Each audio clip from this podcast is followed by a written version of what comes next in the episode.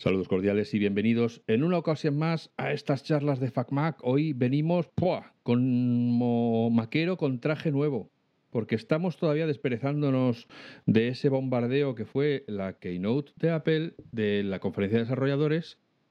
Y, bueno, pues ya sabéis que las actualizaciones de los sistemas operativos son lo que son y las tomamos como las tomamos. Si queréis ya podéis leer FacMac para saber todo lo que traen de nuevo. Pero yo diría que la bomba de explosión retardada que tenía Apple guardada, que es Apple Vision Pro, es algo que está provocando unas ondas que están sacudiendo el mundo incluso por debajo de lo que los medios eh, quieren reconocer, ¿no? Como nosotros no tenemos ni idea, por supuesto está conmigo Juan, que es el otro que tampoco tiene ni idea, eh, pues nos vamos a dar la brasa contando cosas de las que no entendemos. ¿Y qué hacemos en FacMac cuando no entendemos? Llamamos a gente que sabe. Como además tenemos, yo no sé, nos ha tocado algún tipo de, suertudo ángel que hace que a quien llamamos nos dice que quiere venir, pues, pues estamos así, tan contentos porque traemos a Edgar Martín Blas, que es el CEO y director creativo de Virtual Voyagers. Bueno, eso luego él lo dirá con, con acento propiamente de California, pero bueno, que son viajeros virtuales para, para aquí, para los castizos. Si, y diréis, ¿y quién es este? ¿No? Pues yo os digo, llevan más de 200 proyectos inmersivos, incluida la plataforma de conciertos de Meta, que debe ser un poco como el Zendal en Madrid. O sea, se ha usado alguna vez, pero en general está ahí pensando a ver qué uso le dan. Pero bueno, el caso es que vamos a hablar de Apple Vision Pro. Hola Juan, hola Edgar, buenos días, buenas tardes, buenas noches. ¿Qué tal estáis? Muy buenas, muy bien. Buenos días, buenas tardes, buenas noches.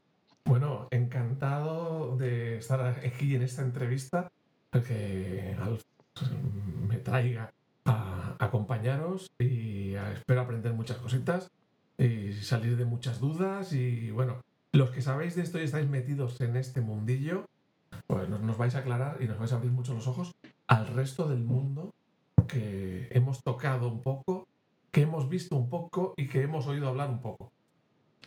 Edgar, a ver, como yo siempre me defino como transeúnte, una persona que va andando por la tecnología y va viendo cosas, unas le llama la atención, otras no, de unas se queda con el nombre y de otras no recuerda nada, y con la realidad aumentada o la realidad virtual me pasa un poco eso. Cuando más ruido se ha hecho ha sido cuando Facebook cambia el nombre para llamarse Meta y anuncia que esto va a ser el metaverso y que todo lo demás es cacota. Y, luego eso, pues desde mi punto de vista de transeúnte, pues fue una especie de pólvora mojada que no ha, que no ha conseguido cuajar ni en la mente de los consumidores, ni yo creo que en la estrategia empresarial de, Meta, ¿no? Y lo mismo con las gafas de realidad eh, virtual, ¿no? Ya sea Google, ya sea Facebook, ya sea quien sea, ya sea Microsoft, pues han ido sacando modelos pero, pero bueno, ahí se han quedado en un poco más o menos que en una anécdota de casi de, eventos de empresa mm, cuchipandis que quieren enseñarte algo de tecnología y lo hacen así. Pero como estoy dando por absolutamente cierto que estoy equivocado, porque si no tú no llevarías más de 200 proyectos, sino que estaríamos hablando de otros temas, te llamo y te pido, te suplico, te imploro, por favor, dime que estoy equivocado. ¿En qué estado estamos, no? Pues mira, esto empezó en el año. Bueno, a ver, la realidad virtual como concepto es algo muy antiguo. O sea, estamos hablando que empezaría como en los años 50 más o menos los primeros experimentos, ¿vale? Todo se basa en, el sueño básicamente de entrar dentro del contenido, ¿vale? O sea, que el contenido ya no es algo dentro de un marco, no está dentro de una pantalla, sino que es algo que te rodea, que es físicamente casi verídico alrededor tuyo, ¿no? Ya sea en realidad virtual o como Apple apostado ahora, realidad mixta, ¿no? Que, que ves también el mundo real. Entonces, en el año 2013... Eh, nos situamos que eso se ha intentado muchas veces, pero la calidad, digamos, de los visores era muy mala y luego eran muy caros porque estaban pues en parques temáticos, en alguna ingeniería, ¿no? que tenía alguna gafa de esta gigante con cables y tal, y ya está. Entonces era un sueño pues que no había llegado al punto de madurez tecnológico y seguía por ahí un poco, pero en un mundo muy de experimentación. Entonces aparece Palmer Lucky, que es un chaval de, en aquel momento tenía 19 años, y con un presupuesto de creación, digamos, de un prototipo de 300 euros, consigue, gracias a un, móvil, al acelerómetro y oscilómetro que tienen los móviles y unas lentes que puso sobre ese móvil, crear Oculus, que era el primer prototipo que eh, creó un Kickstarter para hacer una gafa muy barata y que pudieras entrar en ese mundo virtual con credibilidad. Entonces, bueno, en muy pocos días eh, parece que funciona, la gente empieza a probarlo, alucina a todo el mundo y entonces él recibe unos 2-3 millones de dólares en unas semanas. ¿no? Entonces crea el prototipo. Yo estaba en aquel momento, yo era director creativo de Twenty en Telefónica y tuve la suerte de pedir ese prototipo por 300 euros, ¿no? Porque veía en los foros que algo había, ¿no? Que no era el típico gadget más, sino que la gente estaba alucinando, ¿no? Entonces, bueno, lo recibo y, eh, bueno, alucino, mm, es otro un cambio de paradigma total, pero evidentemente le quedaba tiempo porque era un prototipo, ¿no? Entonces, al poco tiempo, en el año 2014, Facebook compra Oculus por 2.000 millones de dólares, ¿vale? ¿Por qué? Porque evidentemente, por un lado, era una tecnología nueva y Facebook siempre había llegado tarde a todo, a las apps. No sé si os acordáis que fue una de las últimas redes sociales en, tener app, ah, era de web, ¿no? Entonces, eh, también... ¿Estás diciendo que en un año, de 2013 a 2014, este señor se, busca la vida para hacer unas, un, invento por 300 euros y le compras la empresa por 2.000? Millones de dólares. Dos mil millones de dólares. Es que a lo mejor no lo he oído mal. Este señor sí que sabe hacer pasta, ¿eh? Hombre, Palmer Lucky. Luego se le fue la olla, se le fue la olla, ¿verdad? Porque yo creo que cuando recibes tanto dinero, a ver, no era todo para él, evidentemente, ¿no? Pero, pero se le fue luego la olla bastante y de hecho se montó luego una empresa de seguridad para construir drones de, con la frontera con México, un rollo muy raro, pero bueno, ahí quedó, ¿no? Pero Entonces, esto, eran unas gafas ya, gafas de dedicadas o era lo típico de le meto un móvil en una caja de cartón. No, eran unas gafas dedicadas, pero que las conectabas al PC, pero la calidad de inmersión era brutal. O sea, era brutal para, para, el momento, digamos. Eso es. Entonces, eh, bueno, yo en mi caso eh, fue cuando dejamos todos nuestros trabajos, porque vimos que venía algo muy grande y, y ahí empezó todo. ¿no? Entonces, ¿qué ocurre a partir de ahí?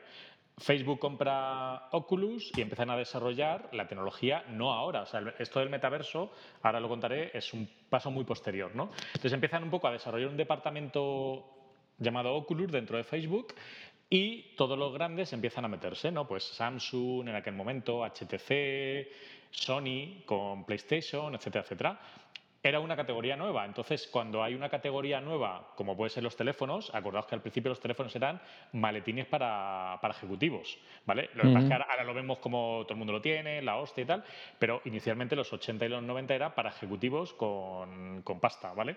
¿Qué pasa? Que luego llega un momento que se van haciendo ya los, los inventos de mainstream. Entonces, en aquel momento empieza a haber un montón de headsets súper rocambolescos, cada uno intentando luchar para ver quién conseguía más calidad, más portabilidad, más inmersión, eh, pero sin un plan muy concreto. O sea, básicamente todavía no había un, ecosistema de usuarios muy grande, pero bueno, iba creciendo. Y luego había un sector, que eran los que estábamos dentro, que ya con esos prototipos empezábamos a hacer proyectos pues, para empresas, para temas de marketing, cosas así. Estaba bien, ¿no? Era una época como esos primeros móviles, ¿no? Podríamos decir. ¿Qué ocurre?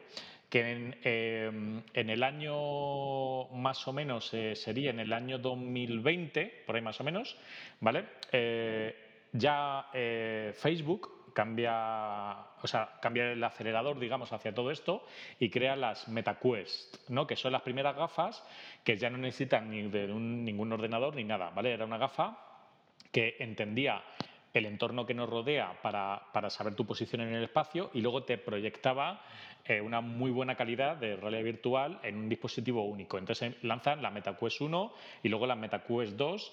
Eh, no sé si sabéis los datos que venden más MetaQuest ahora ya que Xbox en el mercado, ¿vale? O sea, realmente, aunque nuestra generación, ¿no? La, la, boomer o millennial, no estamos entendiendo muy bien lo que está ocurriendo, luego hay una generación Z, sobre todo, que es la que está utilizando todos estos dispositivos y, empieza ya a ser muy masivo. O sea, estamos hablando que Meta, por ejemplo, ha vendido ya, está en torno a veintipico millones de gafas en el mundo. ¿vale? Estamos hablando... pues. Eh, estás, comparándolo con, una consola, ¿no? Eh, sí. Eh, ¿Qué precio son estas, estas gafas que estaba vendiendo hasta ahora que, os que ha vendido tantas por hacernos una comparación con, con el precio de una consola que son 400, 500 euros. Pues por ahí, sí, son unos 350 dólares, en España 400 y pico. O sea, parecido una consola. Claro, ¿qué ocurre? Que mientras que iba viendo un área que vamos a llamarle realidad virtual, que cada vez va teniendo ¿no? como más, más masivo, ¿vale? Empieza a tener empuje. Luego hay otra área que se llama la realidad mixta, que en el año 2018 por ahí más o menos, empiezan a salir los primeros dispositivos que ya no te aislaban, sino que tú veías el mundo real con una gafa transparente y eh, se proyectaba, digamos, un mundo virtual, ¿vale? Que ahí entra, la primera es HoloLens, ¿vale? Que bien lo habéis dicho en, de Microsoft, que era un experimento básicamente de, Microsoft. Y luego la más importante, que es Magic Leap. Magic Leap es una empresa de Miami que levanta 3 billones de ronda de financiación, ¿vale? Para empezar a experimentar con patentes de todo esto. Entonces Magic Leap consigue una gafa, que de hecho la tengo por aquí todavía, consigue una gafa que lo que hace es que son unos cristales transparentes que proyectan fotones y entonces, mientras que van escaneando todo lo que nos rodea, ves el contenido virtual por encima. Entonces para, para aclararlo al que no tenga idea de todo esto, las que le llaman realidad virtual son unas gafas que tú te las pones y no ves nada. nada del mundo exterior. Y tiene una pantalla y te representa en esa pantalla eh, cosas, eh, pero todo es, eh, es inventado por el ordenador, digamos todo lo que estás viendo es un vídeo o un escenario creado por el ordenador, pero tú no ves la realidad en absoluto. si apagas las gafas, no ves nada, lo ves todo negro, ¿correcto? Eso es, eso es. Y la mixta es que eres capaz de ver la realidad, o sea, tu habitación, el sitio en el que estás, y además ves elementos generados por ese ordenador. Eso es. Entonces ahí empieza, empieza esa carrera en 2018, entonces eh, habría de, había de repente dos frentes, ¿vale? Uno de realidad mixta, que todavía le quedaba años hasta tener, evidentemente, un día cero, que es el que ha abierto ahora Apple, y una realidad virtual que cada vez se iba perfeccionando más y empezaba a ser ya eh, bastante mainstream a nivel de ventas. Estamos hablando, ya os digo que a día de hoy vende más ya que Xbox, aunque parezca que no, que que es un fracaso, ¿no? como se dice mucho en los medios, realmente los de Meta no están tan descontentos con, todo. ¿Por qué? Porque están vendiendo bastante gafa en un mercado que realmente eh, está siendo los primeros años, podríamos decir. ¿no? Entonces, eh, ¿qué ocurre? Que en el año 2021 eh, aparece la pandemia ¿no? y nos encontramos con un Facebook que, que ya el mundo de las redes sociales, el mundo de la web, y el mundo de las apps empiezan a detectar que esa generación Z y esos nuevos usuarios, sobre todo los chavales que tienen 18 hacia debajo, no ven la tele, Internet no lo utilizan prácticamente para navegar nada y empiezan a utilizar unos protometaversos llamados Fortnite, Roblox, etcétera, etcétera, que eran como mundos virtuales donde ellos empiezan a interactuar entre ellos masivamente. Entonces, esos protometaversos que ocurrían en pantallas y algunos en realidad virtual eh, aunque no nos lo creamos, empiezan a tener cientos de millones de usuarios. O sea, estamos hablando, por ejemplo, que Cepeto, que no sé si lo conocéis, que es el mayor metaverso que hay en toda la zona de Asia, tiene 350 millones de usuarios ahora mismo. Entonces, es un, es un... Claro, por eso, es que nosotros como estamos en la cocina, se basa todo en una especie de revolución que está ocurriendo como por generaciones nuevas, pero que luego en las empresas grandes el decisor es eh, es boomer, por ejemplo. ¿no? Entonces, claro, hay una desconexión entre toda esa vorágine de gente. Claro, sí, entonces empezaba a ocurrir muy fuerte. O sea, yo me acuerdo que de repente en el 2021 era hostias, que tenemos un Roblox con 65 millones de usuarios activos al día, que de repente veías a los chavales de 8 años entrando todos en su mundo virtual, customizando, creando sus mundos y tal, y pasando totalmente de la televisión y de la web, totalmente, pero totalmente. Luego tienes un Cepeto con 350 millones de usuarios, que todavía sigue petándolo, que crean su avatar, lo customizan, luego se van a eventos y tal, pero todos esos son como una especie de proto-metaverso, o sea, como que ahí se notaba que había algo, ¿no? O un Fortnite, que ya la gente no solo entraba a jugar, que podían entrar a jugar y a eventos, ¿no? Como conciertos. Todo lo que nos has dicho ahora, en, realidad son juego. Eso, el objetivo para el que son creados es para jugar. No, porque era la, o sea, el metaverso empieza en el momento, ese proto-metaverso, cuando ya esas plataformas, el objetivo no es el juego, sino es la socialización. O sea, son entornos sociales como Fortnite, que empezó siendo un juego y no sé si sabes que ahora han habilitado un editor para que tú puedas crear mundos paralelos de Fortnite que no son de videojuegos, son simplemente pues, para un concierto, para una quedada, cosas así. Pero bueno, empieza a ver como una especie de mundo paralelo que empieza a sonar fuerte y a ver luego capas que se van sumando, como la blockchain, el tema de los NFTs, que también han tenido su burbuja y todo, ¿no? Empieza a ir una cosa rara, una cosa rara, vamos a llamarle, ¿vale? Entonces, eh, claro, imaginaros, tenemos virtual, aumentada, mundos virtuales, NFTs, eh, blockchain, tal. Eh, de repente, un mundo de la televisión que de repente no engancha con esas nuevas generaciones. Las redes sociales, Facebook empieza a notar en el año 2013-14 que eh, empieza a ser plano, o sea, que realmente ya no hay picos ¿no? de crecimiento tan salvajes. Entonces, ¿qué ocurre? ¿Qué ocurre? Que de repente se dan cuenta que viene algo, pero no tiene nombre. Entonces, ¿qué hace Facebook arriesgándose al máximo, evidentemente? Pues viene algo, le pongo yo el nombre, metaverso, que era algo que venía ya de la literatura antigua, ¿vale? Porque no sabíamos cómo iba a ser este nuevo Internet, esto que se estaba creando. Entonces ellos dicen, bueno, pues me adelanto, le pongo yo el nombre, le llamo metaverso y me llamo meta, ¿no? Entonces eso es como si se hubiera inventado Internet y de repente aparece alguien, ¿no? En aquellos años 90 y pico y, y se llama Internet, ¿no? Que eso pasó no sé si os acordáis con American Online, que cuando salieron los primeros routers, pues te ponía un router y solo podías acceder a las páginas web de American Online como diciendo, yo soy Internet, ¿no? Y entonces, claro, la, apuesta muy peliaguda de Facebook en, ese momento, en el 21, era, creo la categoría, tengo mi gafa que más o menos empieza a ser ya masiva, y entonces ya está, pues me llevo todo el pastel enterito, ¿no? Pero ¿qué pasa? Que claro, el problema era, eh, había varios problemas, pero uno de ellos era que no era todavía el momento, ¿vale? ¿Por qué? Porque eh, el hardware todavía no está perfeccionado, los usuarios todavía están muy deslocalizados en un montón de plataformas muy caóticas, podríamos decir, y entonces es cuando de repente lanzan el concepto, pega el mega hype, ¿no? Pero luego ha venido un momento de lo que, yo, lo que le llamo yo la fase de duelo de la tecnología, que básicamente es como cuando te dicen algo fuerte, ¿no? que pasas primero de, de, la negación, ¿no? de Meta dijo, bueno, pues viene el metaverso y de repente la prensa, pues no creo, no sé qué, luego la ira, ¿no? que ha sido cuando, pues eso está muerto y entonces ahora, de repente cuando Apple ha entrado, ¿no? ya después de ese momento de, de Meta, claro, ahora es, hostia, que a lo mejor sí que hay algo y a lo mejor sí que hay en ese mundo del metaverso, o como le podamos llamar al futuro, algo, ¿no? Entonces, eh, Apple, pensad que nos lleva trabajando en su respuesta a Facebook dos años, tres años. Es que lleva desde el 2018, que empezó comprando 30 empresas que algunas eran de contenido virtual, como NextVR, etcétera, otras eran de ópticas y bueno, y de realidad aumentada también compró varias y tal. Y entonces ellos han ido preparando, ¿vale? Eh, y, y, siendo muy Apple, es cometer vosotros los errores, que ahora llego yo, lo limpio y lo, y lo meto en mi ecosistema y lo hago perfecto, digamos, ¿no?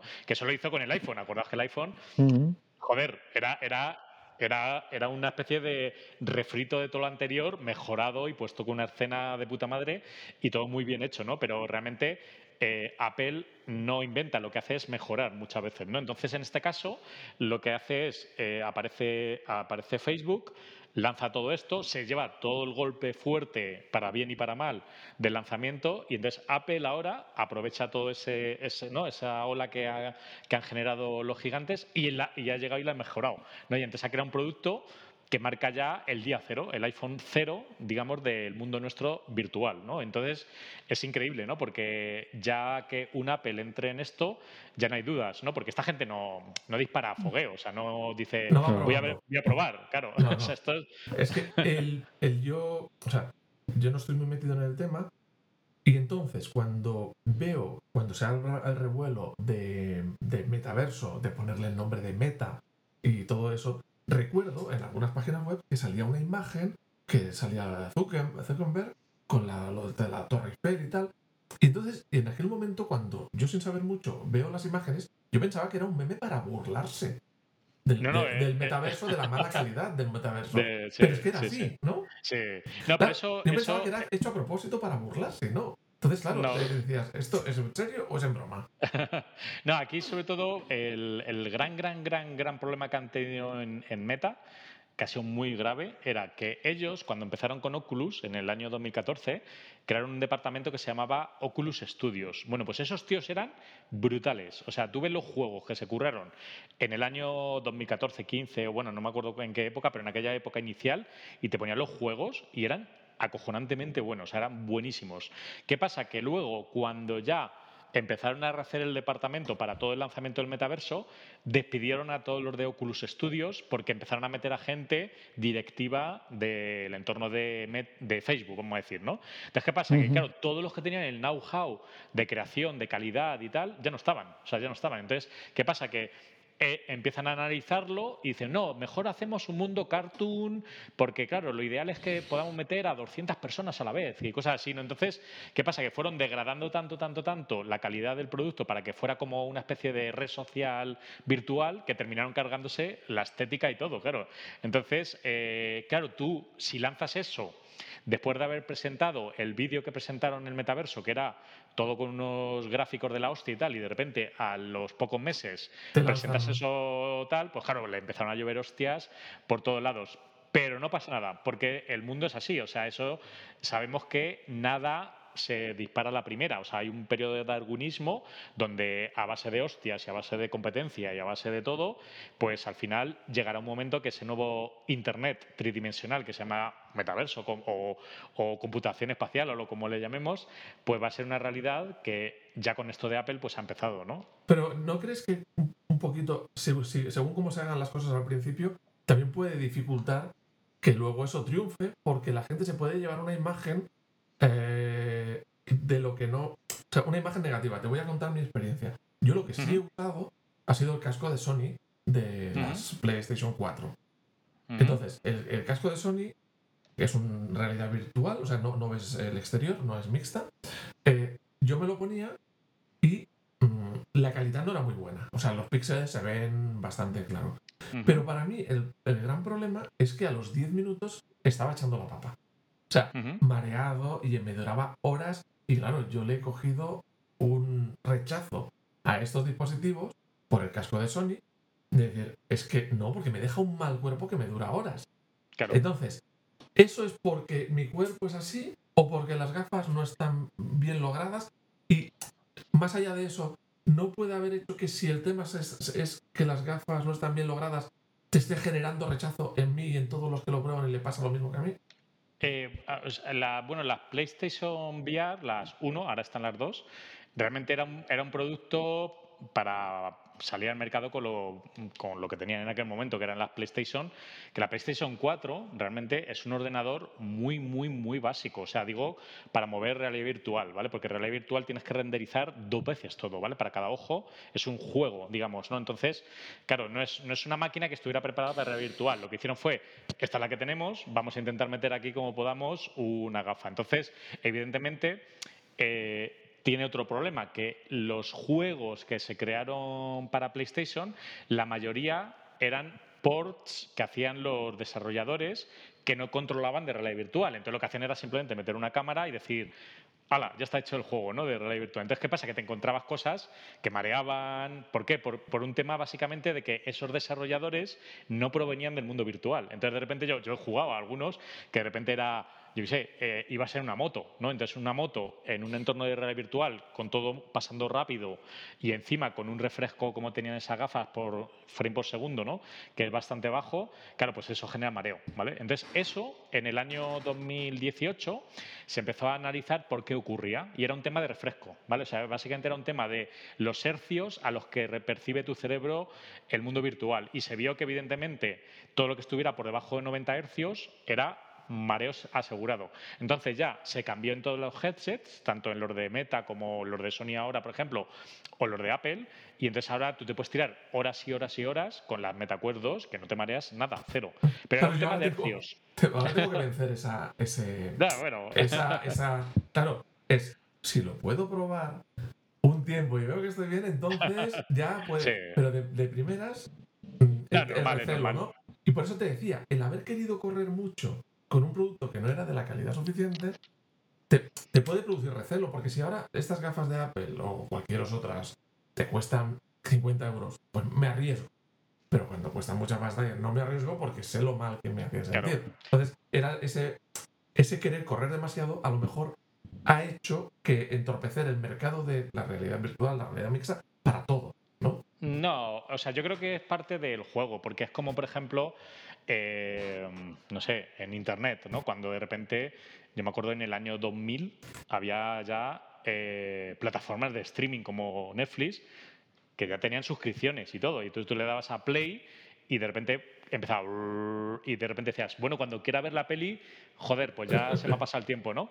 ¿Vale? ¿Por qué? Porque no pasa nada. Si la, el, el mercado, el capitalismo funciona así, es, hay un filón, hay pasta, hay usuarios, entonces va todo el mundo a estrellarse y va a haber muerto, va a haber darwinismo, de todo. ¿vale? hasta que salga. A saco. Entonces, en esto, nosotros por eso, nosotros incluso como empresa, no, nos lo tomamos así. O sea, no había plan. Desde el inicio en 2014 hasta ahora, nunca ha habido plan. Es, vamos a tirarnos, vamos a hacer prueba-error, va a haber mm, damnificados por todos lados, pero el premio final al que vamos es algo tan brutal que realmente eh, va a merecer la pena. Entonces, es, eso, cuando hablábamos con Meta o con Magic Leap, la gente que vino el vicepresidente y tal, todos van igual. O sea, es, sabemos que el hardware todavía le queda tiempo, sabemos que los usuarios poco a poco irán y tal, y que va a haber muchos errores, pero es esto o estar en el, mundo, digamos, que ya sabemos que está saturado de las apps, las webs y la tele, básicamente. ¿no? Entonces,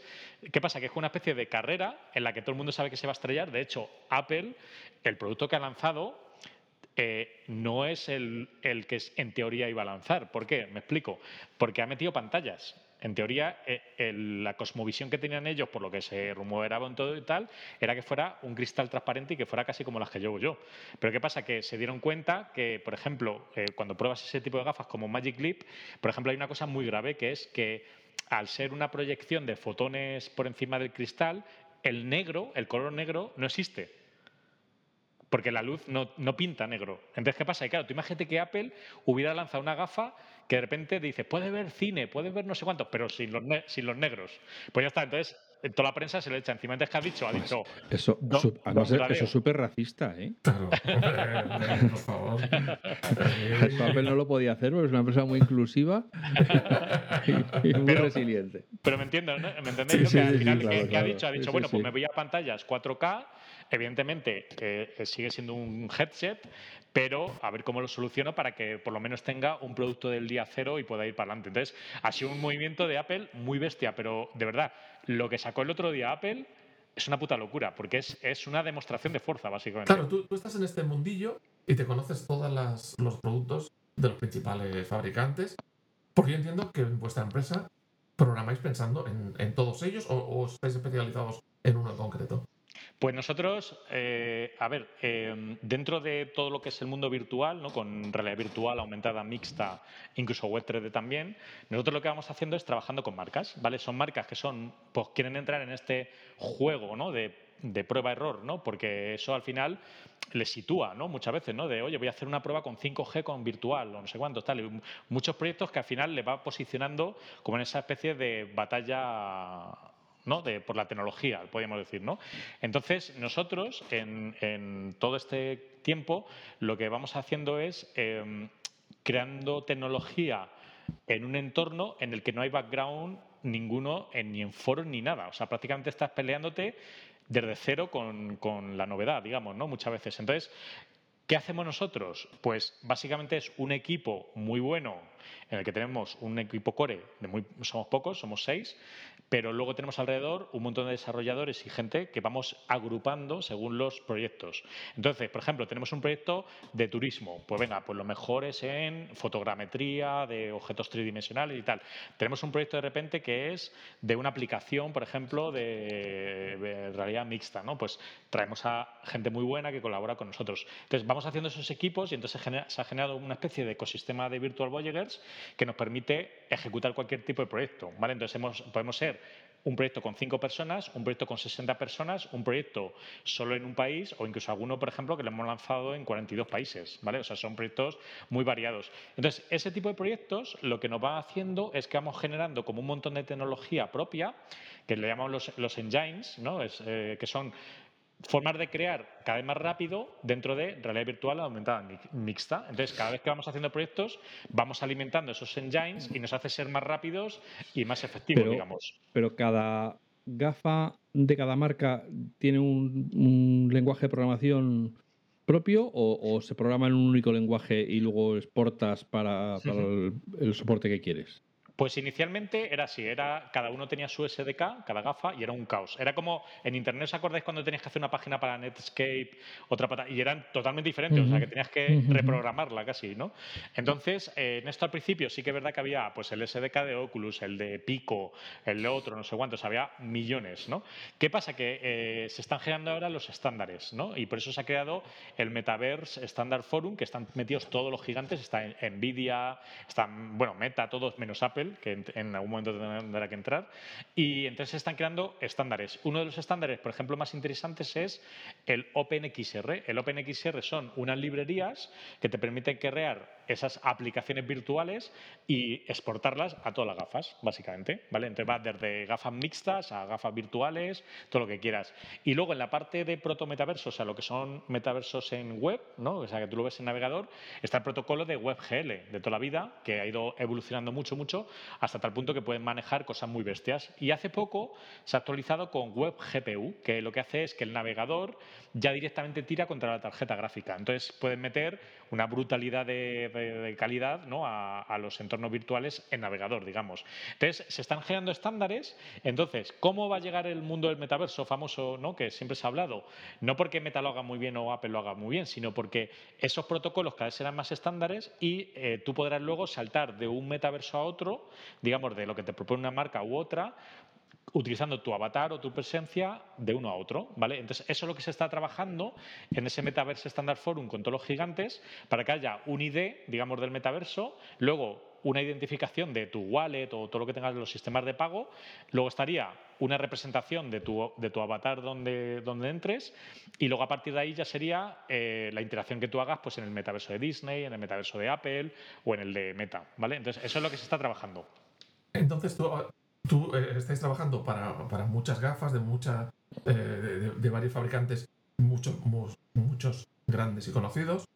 Eh, ¿Qué es lo que te llama la atención como persona que estás todos los días metido en eso cuando ves el en la presentación de Apple?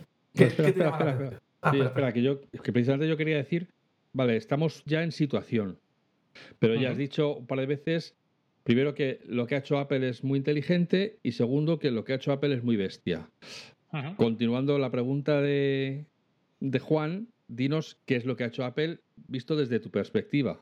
Vale, pues muy sencillo. O sea, básicamente Apple eh, ha estado observando todos estos años y ha estado apuntando esas pruebas y errores que íbamos haciendo los del sector, básicamente, pero no nosotros, sino todos. O sea, de, o sea, lo que me refiero es que ellos estaban analizando, decían, a ver, el aislamiento de las personas no mola, ¿vale? Y la gente, eso de me meto en un mundo y estoy totalmente desconectado durante dos horas, hay cuatro frikis que le gustan, pero por regla general no, ¿vale? Luego, lo siguiente, eh, la calidad del mundo que yo estoy viendo no puede ser un, dibujo cartoon de la Nintendo. O sea, tiene que ser una cosa que sea brutal, o sea, a nivel de rendimiento. Entonces. Ni píxeles gordotes como los del Apple. Eso es, eso es. Entonces, ¿qué hago? Meto pantalla OLED 4K eh, por ojo, ojo o sea, es, es muy bestia. Y luego encima, ¿por qué había esos gráficos tan malos en, en las otras, mm, ¿no? en los otros productos? porque estaban utilizando chip móviles, ¿vale? O sea, estaban utilizando pues todo lo que son los de Qualcomm y todos estos, que son móviles, al final son chip de un teléfono Android de toda la vida, básicamente. Te dice, bueno, pues le meto el, el M2, que el M2 es una bestia parda que es capaz de moverte eh, Final Cut con no sé cuántas cosas y tal, y luego encima me meto otro procesador para que el cómputo espacial de todo lo que hay a mi alrededor no afecte al rendimiento gráfico y al rendimiento de, visualización, digamos. Bueno, pues eso encima le meto 12 cámaras que mapean en tiempo real todo lo que me rodean y un escáner LiDAR que encima remata lo que está viendo las cámaras de posicionamiento espacial, digamos. El escáner, pues o sea, digamos, para los que no lo conocen, las cámaras permiten que las gafas vean todo el entorno como lo vemos nosotros, es decir, con, visión. ¿Y tus manos? Claro, que vean como lo vemos nosotros, los colores, las formas, tal. Y el LiDAR, que es una cosa que nos han metido en los iPads y en los iPhones. Que era un caballo de Troya. Era un caballo de Troya. Lo que hace es que lanza unos rayos en todas las direcciones y ve a qué distancia están todos los objetos. Hace un mapa de puntos. Claro, hace, ve en tres dimensiones, digamos, ¿no? Eso es. Entonces, claro, eso, lo juntas todo eso y de repente lo que han hecho es ir apuntando todo lo que más o menos ¿no? se había ido avanzando, pero muy separado y muy de forma un poco prototipo, podríamos decir, y de repente dice, no, no, es que yo ahora te lo junto todo en una y encima con tecnología propia, eh, propietaria de todo, o sea, del software, de hardware y de todo. Bueno, como hace Apple, ¿no? Entonces, lo, que, lo, que, lo que presentó el otro día para nosotros, no, yo me lo esperaba menos, ¿eh? Yo me esperaba que iba a presentar como una especie de visión hacia dónde van, un, un poquito un render de alguna gafa así sutil, ¿no? Que se viera por dónde van y luego te, que hubieran dicho, bueno, pues el año que viene ya sacaremos algo, ¿no? Pero no, no, han cogido y han dicho, demostración de fuerza. Es, yo tengo pasta para comprar Europa entera que si quiero, o sea, puedo llegar ahí con el cash flow que tengo y te, lo compro, pues estoy metiendo toda esa pasta a un producto que ibais bien enfocados, pero yo lo mejoro, ¿no? Y, empieza a ser un poco el que domina la ultra calidad. Y luego no solo eso, sino que encima te lo presento y luego la prensa, en vez de, mm, como hizo Meta, ¿no? que fue, lo lanza, pero luego no podías probar nada, y cuando lo, proba, lo probó la gente era Meta Worlds, ¿no? que era un poco básico, aquí la prensa, no sabéis, lo habéis leído, que es que lo probaron todo. O sea, yo que les dejaban media hora a cada, a cada persona, ¿no? Eso es, y probaron el, lo del dinosaurio que sale de la pantalla, eh, lo de escanear tu cara y convertirte en un avatar hiperrealista, y la gente ha salido flipando, ¿vale? ¿Por qué? Porque es real el producto, digamos, ¿no? Entonces, ¿el precio es caro o no? A ver, es que lo que tiene metido ahí, estamos hablando de un ordenador mezclado con un iPhone, mezclado con una gafa de realidad virtual, con una o sea, con dos pantallas 4K, o sea, me parece hasta barato, no sé explico, en cuanto... Y, bueno, en, cuanto a tecnología, ya. Claro, claro.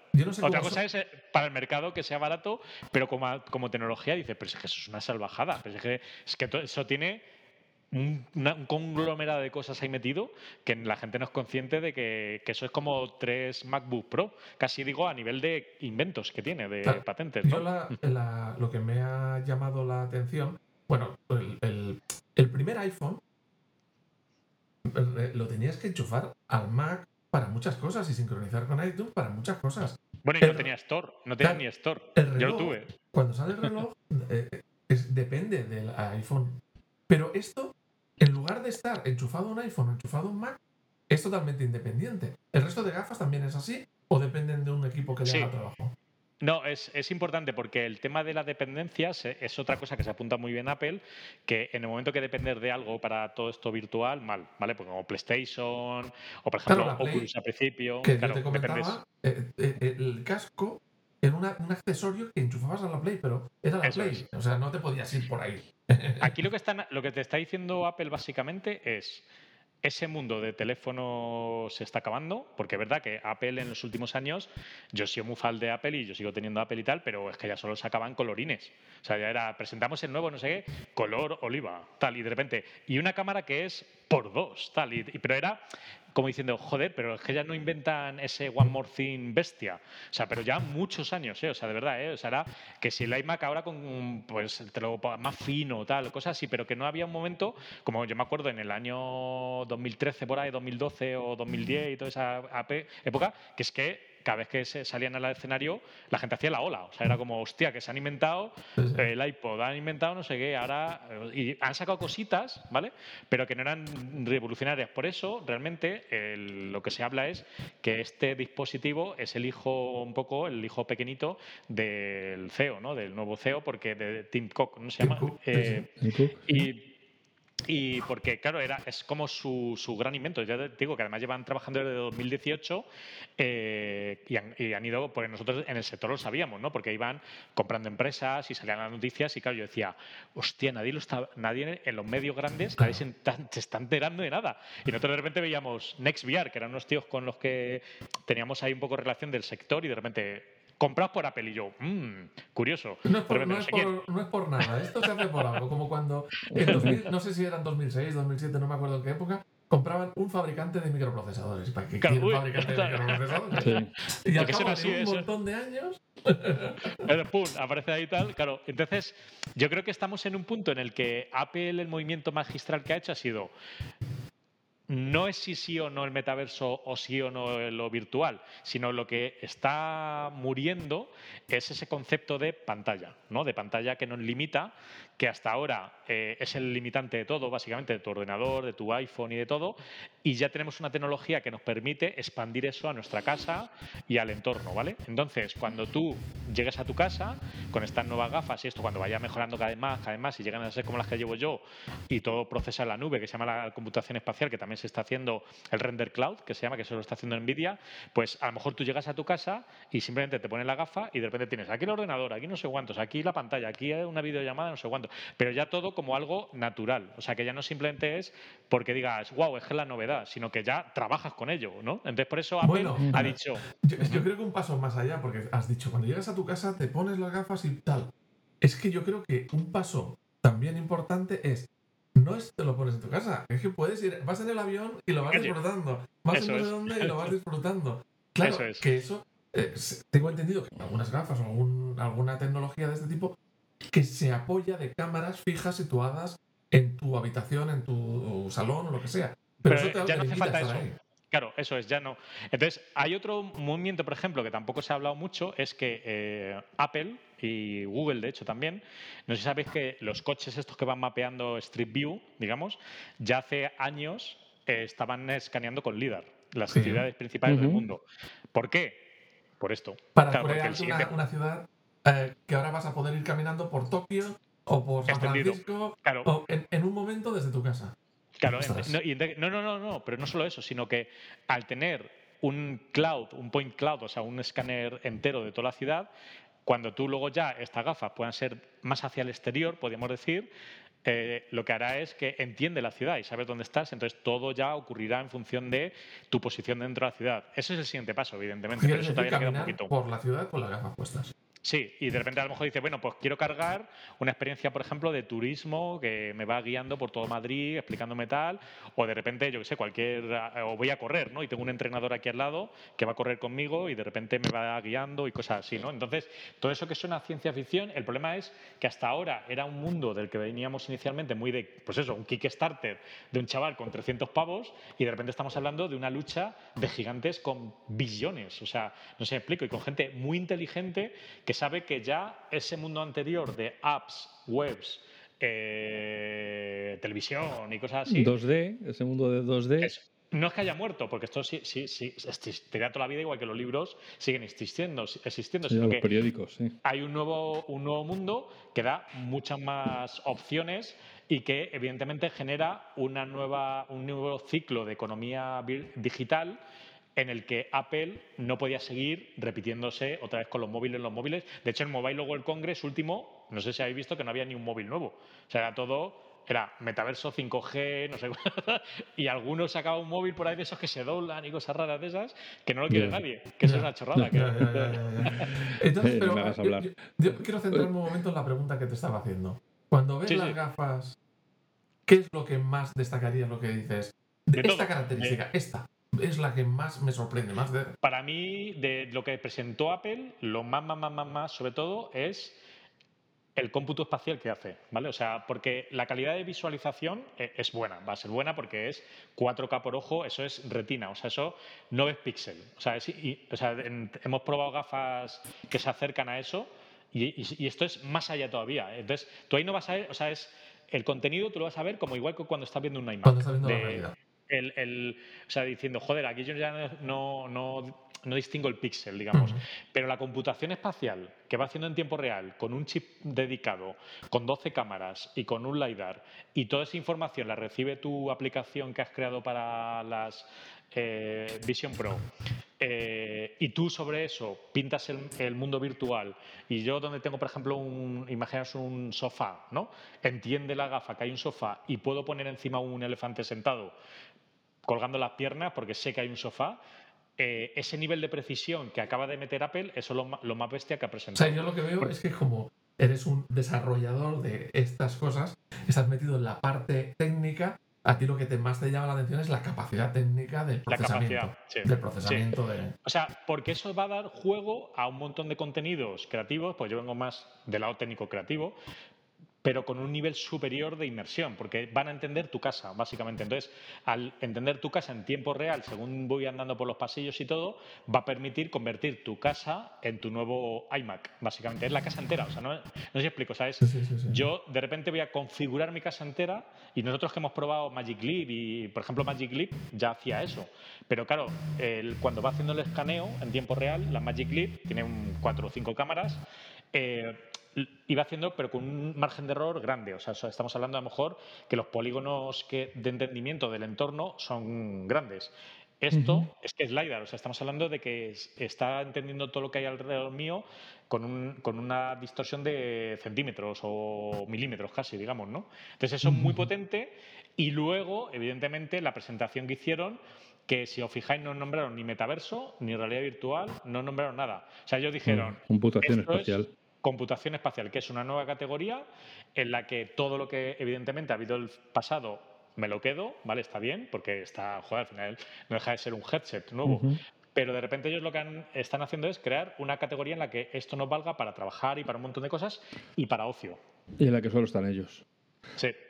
Bueno, ahora Meta, ya lo habéis visto, ¿no? Que Facebook, eh, o sea, Zuckerberg ha lanzado una nota, ahí el tío súper picado, picado, picado a tope. cuenta, cuenta. Eh, sí, sí, no lo habéis visto. Eso ha sido esta mañana o ayer. Sí, sí, sí. ha lanzado una, una, carta, una carta, pero en plan de. magia. Claro, como muy bien, pero está basado en lo que ya nosotros hacíamos, o sea, un pique, ¿vale? Bueno, pues eso es lo mejor que puede pasar, porque cuando se pican dos empresas con la pasta que tienen, esto es la puta carrera espacial de la Unión Soviética, claro, la Unión Soviética contra el otro, ya está. Como, como persona que lleva siguiendo los pasos de Apple desde hace 30 años casi, una cosa que me llamó la atención del Apple Vision Pro es el, ¿cómo diría yo? La modestia con la que lo presentaron. Es decir, normalmente, sobre todo especialmente en la época de Steve Jobs, estábamos acostumbrados a que saliera y pusiera todo el mondongo encima de la mesa diciendo aquí estoy yo. Cambia, cambia, el mundo. Y esto es increíble, tal. No, hasta ahora nadie lo, lo hemos inventado todos nosotros, tal. Aquí se limitaron a decir y tenemos esto y hace esto otro y esto se hace así y esto se hace así. Sí, sí, sí. Y oye, si os gusta lo cogéis y si no, pues nada, ya seguir con vuestros iPhone. Sí, sí, sí. Pero eso sí me llamó la atención porque yo pensaba que iba a salir mucha más fanfarria de... De hecho, lo, lo comentamos en el podcast anterior que yo pensaba que iban a hacer casos mucho más eh, eh, compelling, o sea, son y van a presentar unos argumentos mucho más sólidos de por qué ya quieres esto, por qué no, por, qué te faltan meses para que llegue esto y no, puedes esperar. Porque no es un GS para el mainstream todavía, esto es para desarrolladores y para early adopter por ahora. O sea, en serio, o sea, esto se nota un montón, que de hecho por eso lo han presentado en la conferencia de desarrolladores, que es Ahí tenéis esto. De hecho, presentaron también la, alianza con Unity, que es muy interesante, por ejemplo. Y luego, no sé si visteis un fotograma que prácticamente pasaron ahí por alto, que se han creado un creador de mundos virtuales mixto, o sea, que era como una especie de software que de repente salió un pantallazo, que dijeron, y además hemos hecho esto, que era eh, un salón, entonces tú es donde tú, con una especie de Swift, ¿no? puedes crear tus aplicaciones espaciales eh, utilizando todo el entorno de Apple sin salirte a Unity ni a nada, ¿no?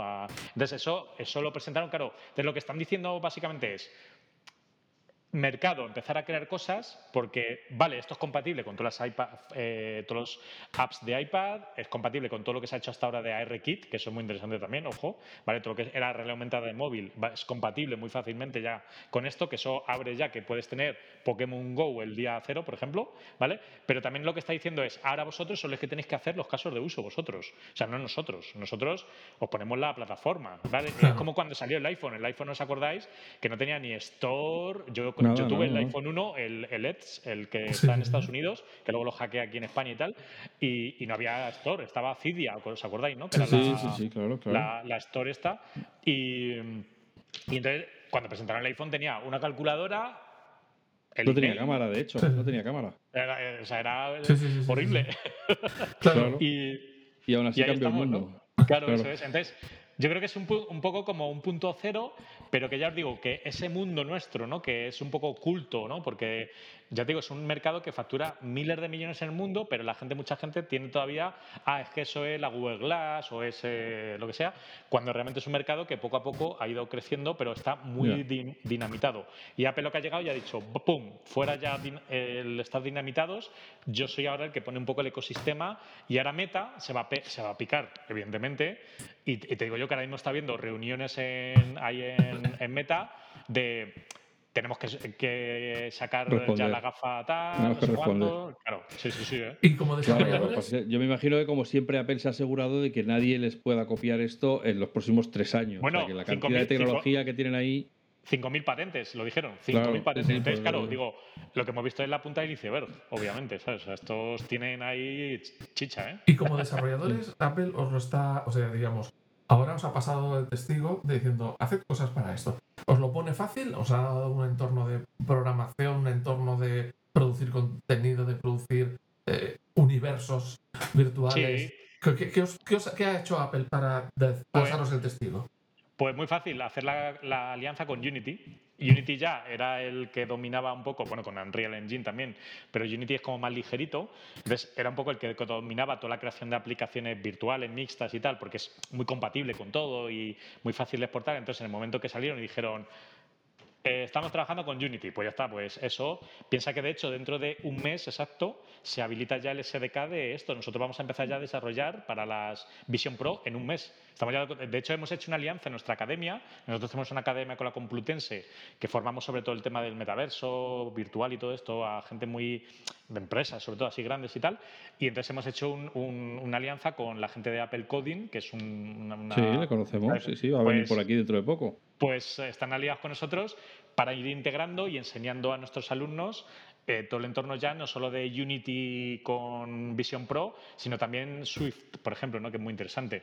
y, estamos ya haciéndolo. entonces ahora va a haber como unas nuevas alianzas de ese mundo que era muy Android, muy PC y tal, y de repente estamos viendo todo el mundo Apple ahora de repente entrando en alianzas con nosotros, con el mundo que estábamos dentro, que hasta ahora no lo había, porque Apple no había hecho nada. O sea, en nuestro mundo, en nuestro mercado, no había hecho absolutamente nada, nada más que ARKit, eso sí, ARKit lo hizo muy bien y fue el inicio de, la realidad aumentada de calidad, digamos. Entonces ahora ya sí que se cierra el círculo y entonces ahora va a ser un mundo que ya da lo mismo Apple o PC, da lo mismo. Eh, porque el, el, ARKit este, no, perdón, eh, el SDK, que es lo que os va a dar Apple dentro de un mes, digamos, es la herramienta que para que vosotros podáis trabajar y hacer cosas para esas gafas.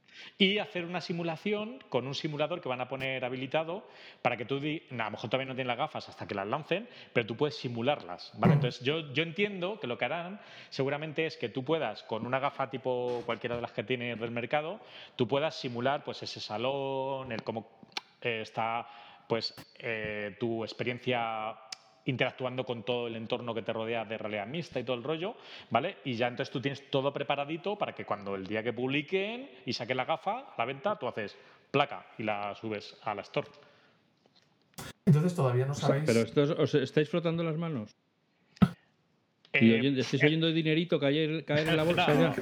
No, a ver, nuestro sector realmente, igual, aunque parece un mercado chiquitito, es un mercado muy potente, de verdad. O sea, realmente nosotros eh, llevamos muchos años, nos va muy bien, nos hemos facturado mucho dinero. ¿Pero por qué? Porque es un mercado en el que hay dos capas. Está lo que yo llamo la capa del humo, ¿vale? Que es eh, pues todos estos teóricos del metaverso que están en LinkedIn todo el día ahí liados y tal. Y luego está el know-how, de verdad, los que están de verdad en el barro. Pues los que están en el barro son muy poquitos, de verdad. O sea, es un ecosistema que a nivel mundial es que no son más de 200 empresas.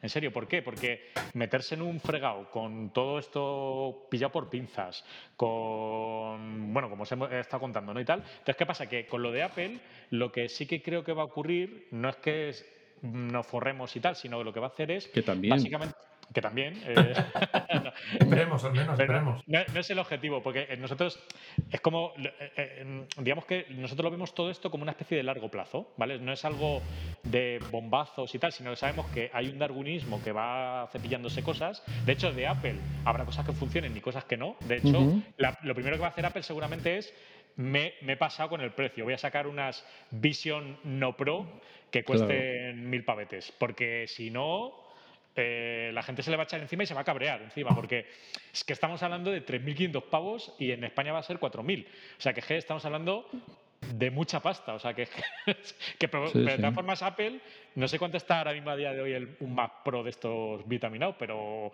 pero está por ahí superándolo, evidentemente, ¿sabes?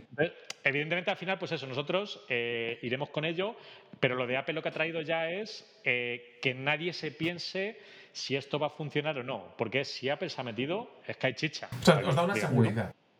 Os da una seguridad incluso lo, ha validado, Apple, lo ha validado. Esa es la clave. Esa es, si hubiera un titular es Apple ha llegado y ha validado el metaverso barra virtual o lo que sea, pero sabiendo que el día cero lo han marcado ellos. Todo lo anterior eran prototipos, pero básicamente, ¿no? Según ese enfoque, Meta y las demás también son beneficiadas de este movimiento de Apple. porque va a hacer que ellos vendan más y la gente confíe más.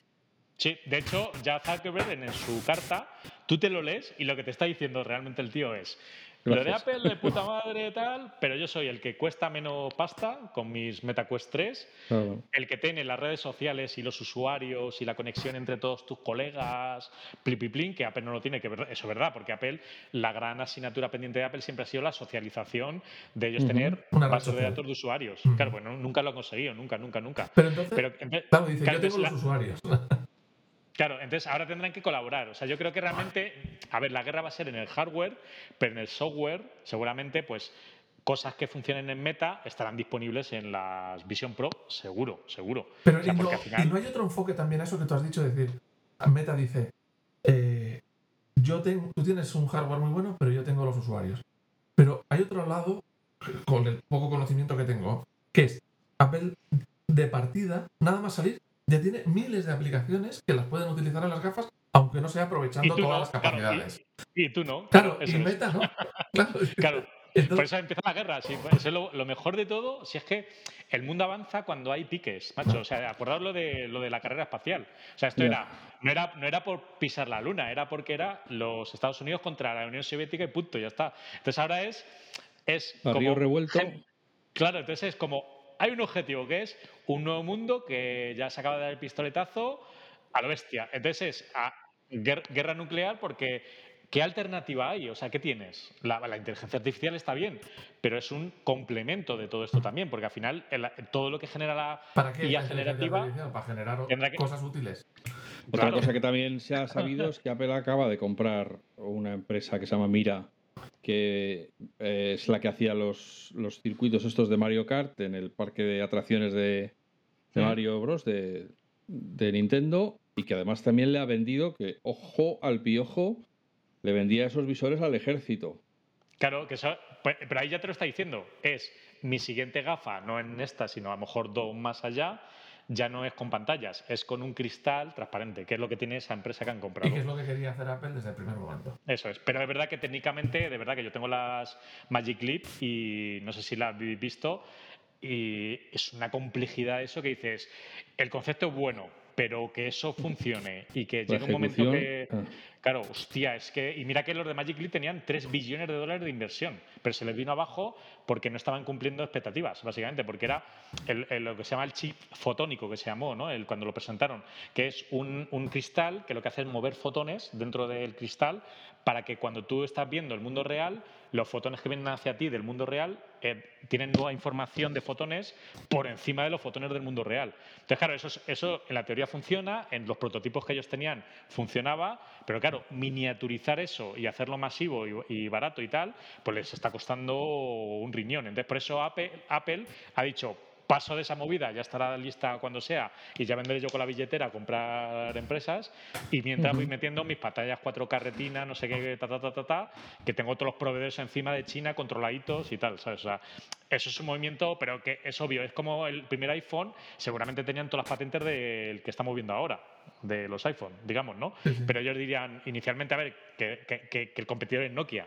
O sea, con que saquemos lo mínimo, pues ya le hemos jodido, digamos, ¿no? Entonces, eh, está en esa ahí la guerra, pero súper interesante, ¿eh? Ya te digo que yo, que soy muy usuario de Apple, siempre le echábamos de menos y siempre era como, joder, macho, o sea, ¿por qué tardan tanto, no? Y era por eso, porque los tíos están montando ahí un pifostio serio. Vosotros en la empresa... Yo siempre he dicho, a pesar de todo, tú dices que no, claro, pues estás dentro, pero desde fuera parecía que estaba todo el mundo esperando a que Apple sacara lo suyo, porque es el que va a decir hacia dónde va esto. Eso, claro, claro, claro, claro.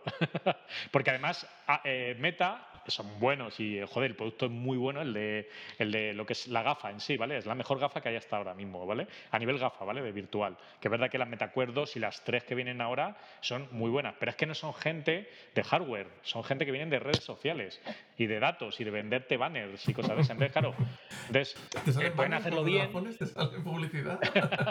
bueno, hicieron un experimento, de hecho hicieron un experimento con desarrolladores para ver cómo podían hacer lo mismo que hacía, claro, y fue un fracaso, pero que los usuarios decían, pues para eso ya ni me las pongo la gafa, porque esto ya es... Claro, claro, claro. Y, lo pararon, lo pararon, pero porque su alma es ese.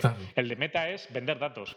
El de Apple no, el de Apple es ecosistema. de hecho, claro, de hecho voy más allá, o sea, las Vision Pro eh, ahora porque han enseñado cuatro cositas, pero mucho de lo que salió en pequeñas imágenes y tal, se hablaba, por ejemplo, de temas de deporte, de milfunes y tal, que estarán vinculados con tu relojito, que si no sé cuánto, entonces si tienes todo el pack de Apple, pues guau, bueno, ya puedes teletrabajar, tal, y, y lo siguiente que te van a vender es, tienes todo el puto ecosistema para irte a Bali a vivir. ¿Por qué? Porque tienes tu oficina, puedes hacer reporte, puedes no sé cuánto, puedes hablar con tus colegas, no sé cuánto. Entonces, gracias al ecosistema de Apple ya no hace falta que vivas en Nueva York, tal, no sé qué. no, pero, o sea, tú fíjate de repente que, qué otro, qué interesante plot twist ha dado que Apple se esté quedando con los derechos de la retransmisión de, eventos deportivos o los conciertos. has hablado de los, has hablado de los conciertos de Meta, pero fíjate, en estas gafas estar en el concierto de Chiran, que estoy convencido que llevan ya algún tiempo grabando de esta manera. O, Bueno, NextVR, que es la empresa que compraron hace unos años, se dedicaba a eso, a hacer retransmisiones en directo de conciertos. De en directo, o sea, de 4K eh, a lo bestia. Y, todo el contenido de Apple Plus, todas estas series sobre los eh, dinosaurios, y sobre tal, los, los, las que tienen de, de, naturaleza, de los microbichitos y los macrobichitos y tal, pues todo eso seguro que está ahora mismo ya exportándose. Quería preguntarte, al hilo del contenido, ¿qué piensas de que saliera Bob Iger ahí de Disney a decir que nosotros estamos aquí desde el principio apoyando Go Team Go? Vale, eso es muy heavy, ¿vale? Te cuento. Eh, Disney, ¿vale? Que de hecho nosotros hemos colaborado algunas veces con ellos. Eh, no sé si viste que hace mm, dos meses había titulares de Disney abandona el metaverso, ta, ta, ta, no sé qué, no sé cuántos, porque estaban metidos aquí. no es que lo hubieran abandonado, es que realmente. Se cambiaban a uno mejor, se cambiaban de piso. Eso están metidos aquí. Eh, entonces, claro, pero ¿por qué Disney? ¿Vale? ¿Por qué? Porque esto no va a funcionar sin grandes IPs. ¿Vale? Porque al final tú puedes tener jueguitos independientes, todo lo que quieras y tal, pero cuando viene aquí, yo qué sé, Toy Story, de repente a un chaval se pone las gafas y tiene aquí Toy Story aquí vivo en tu habitación, es que eso es magia negra para, la venta de productos, no sé si me explico, ¿sabes? Entonces, eh, Disney ahí es muy interesante por varias cosas. Primero, tienen las IPs, porque estos tienen todo Marvel, bueno, lo que presentaron, ¿no? Marvel, o sea, tienen prácticamente todo. Y luego, Geographic, todo. claro, todo, tienen todo. Em, pero una parte también, por ejemplo, muy, muy, muy interesante que eh, la gente de Disney, de hecho, lo patentó hace creo que como un, año y pico más o menos, es la parte de parques temáticos inmersivos, ¿vale? Y entonces ellos ya lo presentaron ¿eh? y lo han patentado, que son eh, los parques temáticos inmersivos, o sea que tú de repente llegas a la atracción de Piratas del Caribe y ya no es un robot ahí moviéndose así como animatrónico, sino que de repente tienes, eh, yo sé, pues un pirata que salta por aquí, tal, y todo eso en, realidad mixta, ¿no? Digamos. Entonces, esa alianza yo creo que no solo va a ser con contenidos de apps eh, inmersivas, eh, para tu casa, sino que yo creo que luego lo van a ir aplicando a parques temáticos y a un montón de cosas. Que Disney acabará, poniendo los Apple Vision en los parques para que para sus bueno yo, tengo una teoría que yo tengo una teoría que Apple va a comprar Disney en algún momento del futuro pero ¿por qué? porque Apple está fallando en las IPs si os fijáis, eh, todo lo que sale en Apple TV de IPs que están creando de series, películas y tal, no, no, no terminan de ser buenas, ¿vale? O sea, eh, se quedan ahí un poco como un casi casi, ¿no? Entonces yo creo que en algún momento futuro yo me da la sensación que va a haber una guerra de comprar IPs, igual que le pasa a Meta. Meta tampoco tiene ninguna IP. Entonces, claro, hay, hay la Warner, eh, Netflix, eh, Disney y tal, yo creo que va a haber un momento que los gigantes tecnológicos van a empezar a sacar la billetera y van a pillar. Eh, como hizo, pero esto, es otra vez revivir el pasado, como hizo Sony en su día, comprando Paramount y comprando tal y haciéndose ese conglomerado de 360 mm. grados, decir, no, no, aquí hacemos la película, luego la serie, luego el juego, luego la revista y... Eso es lo que le falla. Y entonces Apple ahora mismo, el problema que tiene ahora mismo su Apple TV como producto de streaming, si os fijáis, es que no llega a una cuota de mercado grande porque no tiene IPs potentes, básicamente, ¿no? Entonces, eh, yo creo que en algún momento de verdad, yo, yo tengo la teoría que va, igual que hay ruido de Microsoft comprando Netflix, que ha habido rumores muy fuertes hace poco además, ¿eh? yo creo que en algún momento lo vamos a vivir porque ya la diferencia entre contenido y tecnología empieza a estar muy unido. Entonces, claro, si tú metes un Apple con los derechos de Star Wars, con Marvel, con Disney y toda la mandanga, con el entorno de Apple, es que eso, a, lo mejor incluso ni les dejan por monopolio. ¿eh?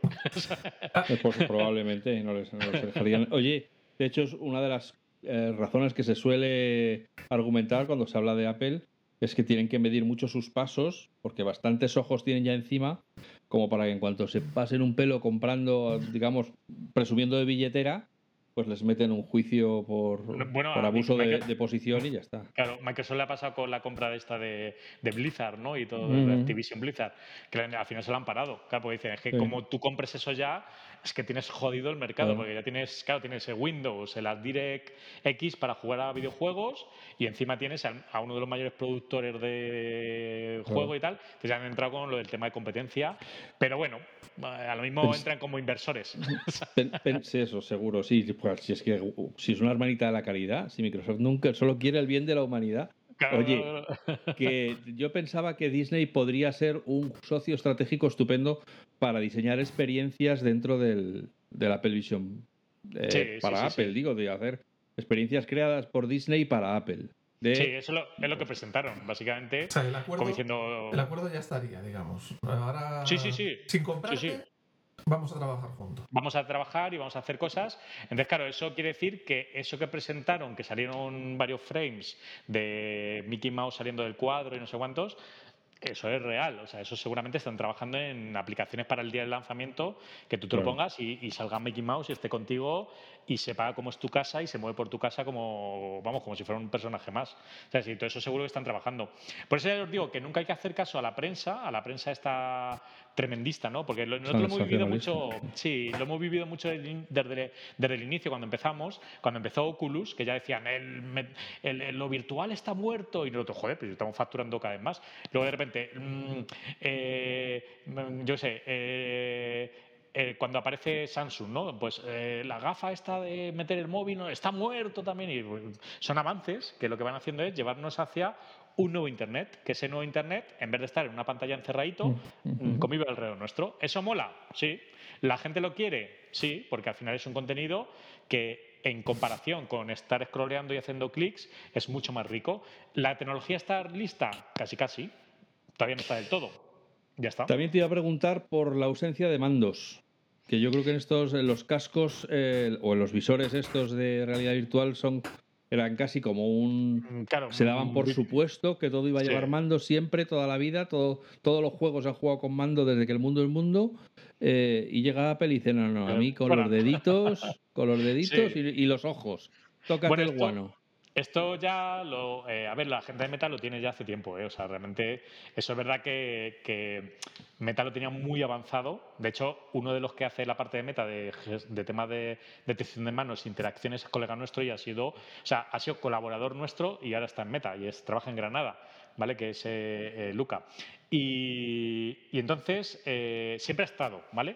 Pero es verdad que como lo de Meta está muy enfocado a videojuegos, claro, no todo puede ser con las manos, ¿no? Porque tú tienes que apretar gatillos y cosas así. Entonces estaba siempre el híbrido, ¿no? Que podías utilizar los mandos o tus manos. Entonces la mayoría de experiencias eran con mandos, pero los dedos, ojo, ¿eh? que estaban muy bien hechos. ¿Qué pasa? Que lo de Apple, básicamente, no es que vaya todo a manos, ¿eh? porque realmente nosotros que hemos estudiado mucho el cómo la gente reacciona, lo de las manos está bien, pero la gente es muy vaga, ¿vale? Muy vaga. Entonces, si os fijáis en todos los vídeos de Apple, estaba siempre como la persona como sentada y, no levantaba ni el brazo.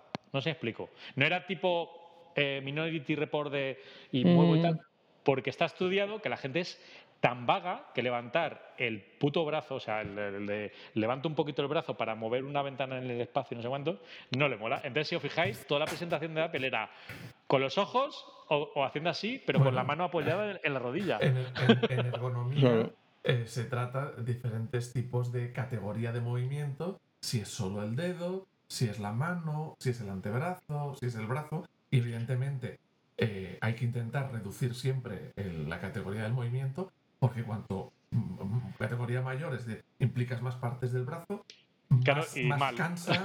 Eh, entonces, que eso está muy relacionado porque Apple no hace pantallas táctiles, porque una para un ordenador. Porque una pantalla táctil para un ordenador te Tienes que hacer así, mover muchos, casi todo el brazo, mientras que un teclado y un ratón mueves solo la mano. muy, la categoría del movimiento es mucho, digamos, más cómoda. Y entonces está relacionado con lo que estás comentando, ¿no? La gente no quiere mover los brazos como Minority Report porque, vale, está muy bien un momentito, pero luego cansa. Y luego cansa, eso es. Entonces, claro, muy, muy hábilmente, todos los vídeos que salieron, yo, yo, es que lo está, yo cuando vi el vídeo dije, eso está muy pensado, macho. Digo, es que cada fotograma de ese vídeo está, te está diciendo un mensaje, básicamente, porque está estudiado. Si es que eso, o sea, eso de que. porque lo fácil hubiera sido, esto es el futuro y entonces tú puedes ahí mm, tener tropecienta ventana y salir alguien, eso, tipo Minority Report, y que va, mm. era. Esto es un ordenador que te lo pones, está en tu salón. Además, tiene una cosa muy importante: la ruedita, de cuánto aislamiento quieres.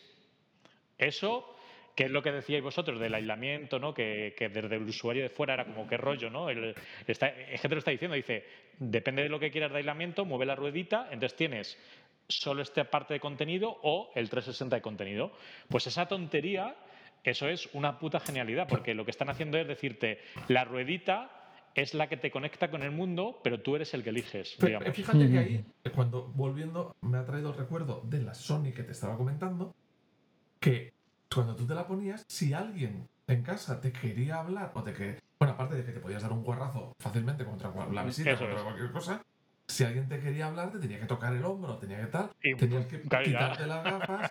Y claro, eso es otro mundo, porque la, la tontería de la pantalla delante, que te ven los ojos, no es lo mismo que hablar a alguien que tienes opuesto porque sabes que no te está viendo, no te está mirando, no te está entendiendo. O sea, digamos, el hecho de la pantallita delantera que parece una chorrada, en realidad no lo es para el que está fuera hablando contigo. Sí, y, eso es. Y para ti, que estás viendo a la otra persona, que no te tienes que quitar las gafas. Creo recordar por una imagen de la presentación, incluso venía alguien a hablar, automáticamente te aparecía la imagen de la persona sin que tú Eso es por el LiDAR. se funden, sí. Yo me acordaba de esa experiencia con las de Sony, que era eso, o sea, si estabas totalmente aislado, eh, se tenían, te tenían que venir a tocar el hombro, porque además te ponías unos auriculares que te taponaban totalmente. Claro, estabas totalmente inmerso ahí, claro, Te tenían que tocar, tal. Eh, era, la interacción era durísima. Yo creo que aquí han hecho que la interacción con, el, con las personas. Por eso, yo creo que han hecho, han hecho una labor de research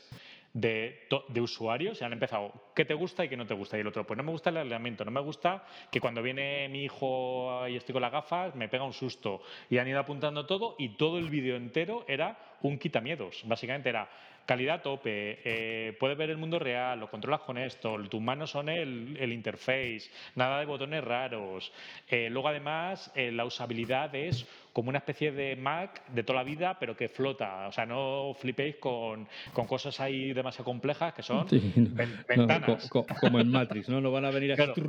todas las estanterías. que podrían haberlo hecho, porque, porque esa tiene capacidad de sobra para hacer todo eso. Pero no, era empezamos por lo básico. Y cuando ya. Y luego te ves una peli y puedes hacerte que flote aquí o, irte de repente a la luna y ver la peli en la luna, no sé qué. Entonces iban como quitando miedos y luego ya cuando ya te han quitado todos los miedos y ves que dices, hostia, pues está guay porque es una especie de iPhone, iPad en mi cara o algo así, ¿no? De repente dices, y ahora Disney, ¿no? Y de repente Disney, za, za, venga, experiencia, tal, no sé cuántos, y ya dices, vale, pues compro, me, mola. Una de las cosas que, y además lo, creo que lo conoces ya si fue en una columna o fue hablando aquí con Juan, que yo supongo que desde Apple han tenido que hacer un esfuerzo muy fuerte por no embellecer el producto. Que eso es algo que siempre hace Apple. O sea, si Apple dice que una cosa dura, la batería dura 8 horas, está comprobado que dura 8 horas o más. Nunca te dice 8 horas en eh, condiciones perfectas, óptimas, a 22 grados y si lo usas solo con el navegador. No, no. Son 8 horas, son 8 horas, hagas lo que hagas. Y yo creo que en este producto que tenía tanto de, pues eso, de, os presentamos algo que todavía no está listo, que es una cosa típica en Apple, que se va a vender el año que viene solo en Estados Unidos, pero o sea que os queda todavía medio año de soñar, de, que vayamos filtrando poco a poco eh, noticias y que no sé qué estudio diga que ya lo están poniendo a punto, tal, no sé qué. Eso es. Han tenido que hacer un esfuerzo de contención, decir, no, no, no, no, no vamos a vender el futuro, vamos a decir lo que tenemos ahora. porque si no, corremos el riesgo de que nos venga la marea de vuelta y nos digan que nos hemos tirado el pegote y que esto no funciona y que tal y que cual. Eso se ve muy fácil con lo de la batería. La batería está externa, que es un cable, o sea, que haya una, una cosa colgando en un cable para Apple. Apple vamos, ha tenido que renunciar a todos sus principios. A todos. De hecho, se rumorea que hubo. Que más y menos.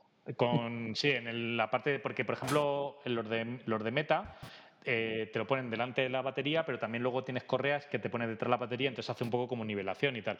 Pero claro, al final haría que el casco fuera muy grande, ¿no? Entonces, eso eh, pues al final seguramente esa batería termina integrada en la gafa cuando vaya reduciéndose todo y cada vez menos, menos, menos y al final sea casi como un iPhone, etcétera, etcétera. Pero, pero por ejemplo, sí, lo que dices tú, que podían, ni siquiera la podían haber ocultado y no hablar de la batería. Sí, como, como, en tantas fotografías publicitarias donde no se ve ni un cable, no se ve la batería, no se ve el transformador. Pero entonces darían lugar a que cuando saliese el cable, le, poder le echar mucha mierda encima. No, no. Eso es, la eso mierda es. te la saco desde el principio. Aquí la tienes. Y ya está. Y no me puedes atacar. Sí, sí, sí. ¿Por qué? Porque ya te he puesto mis flancos. Le han hecho...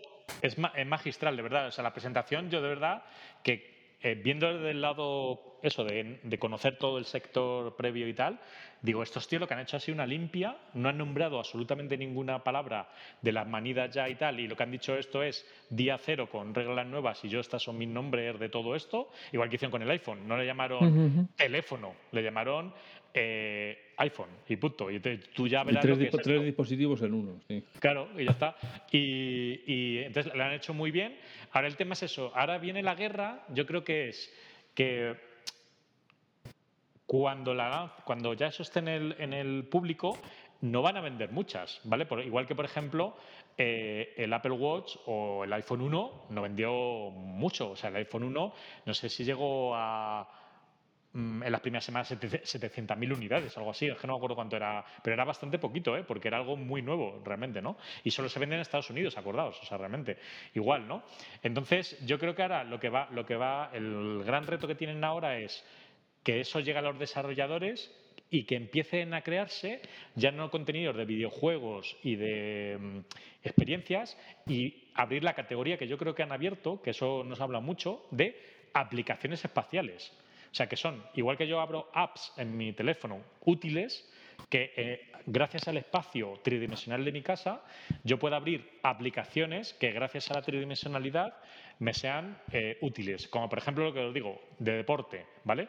Pues de repente yo estoy aquí y aparece delante de mí un entrenador que de repente yo voy haciendo los movimientos con él. Eso solo es posible en el mundo eh, inmersivo, por ejemplo. Entonces, esas apps, ¿no? que ya no son contenidos y no son utilidades, yo creo que va a ser el siguiente gran paso. Claro, de, todas formas, si, en, si solo en Estados Unidos venden 100.000, que no es una teniendo en cuenta todos los fans que hay allí y todos los ricos que hay allí se, van a agotar. Y todas las instituciones, pero estoy convencido que Apple tiene mucho, muy trabajadas las instituciones para que entren en el Smithsonian, en, el, en todos los museos, en todos los grandes colegios, tal, no sé qué.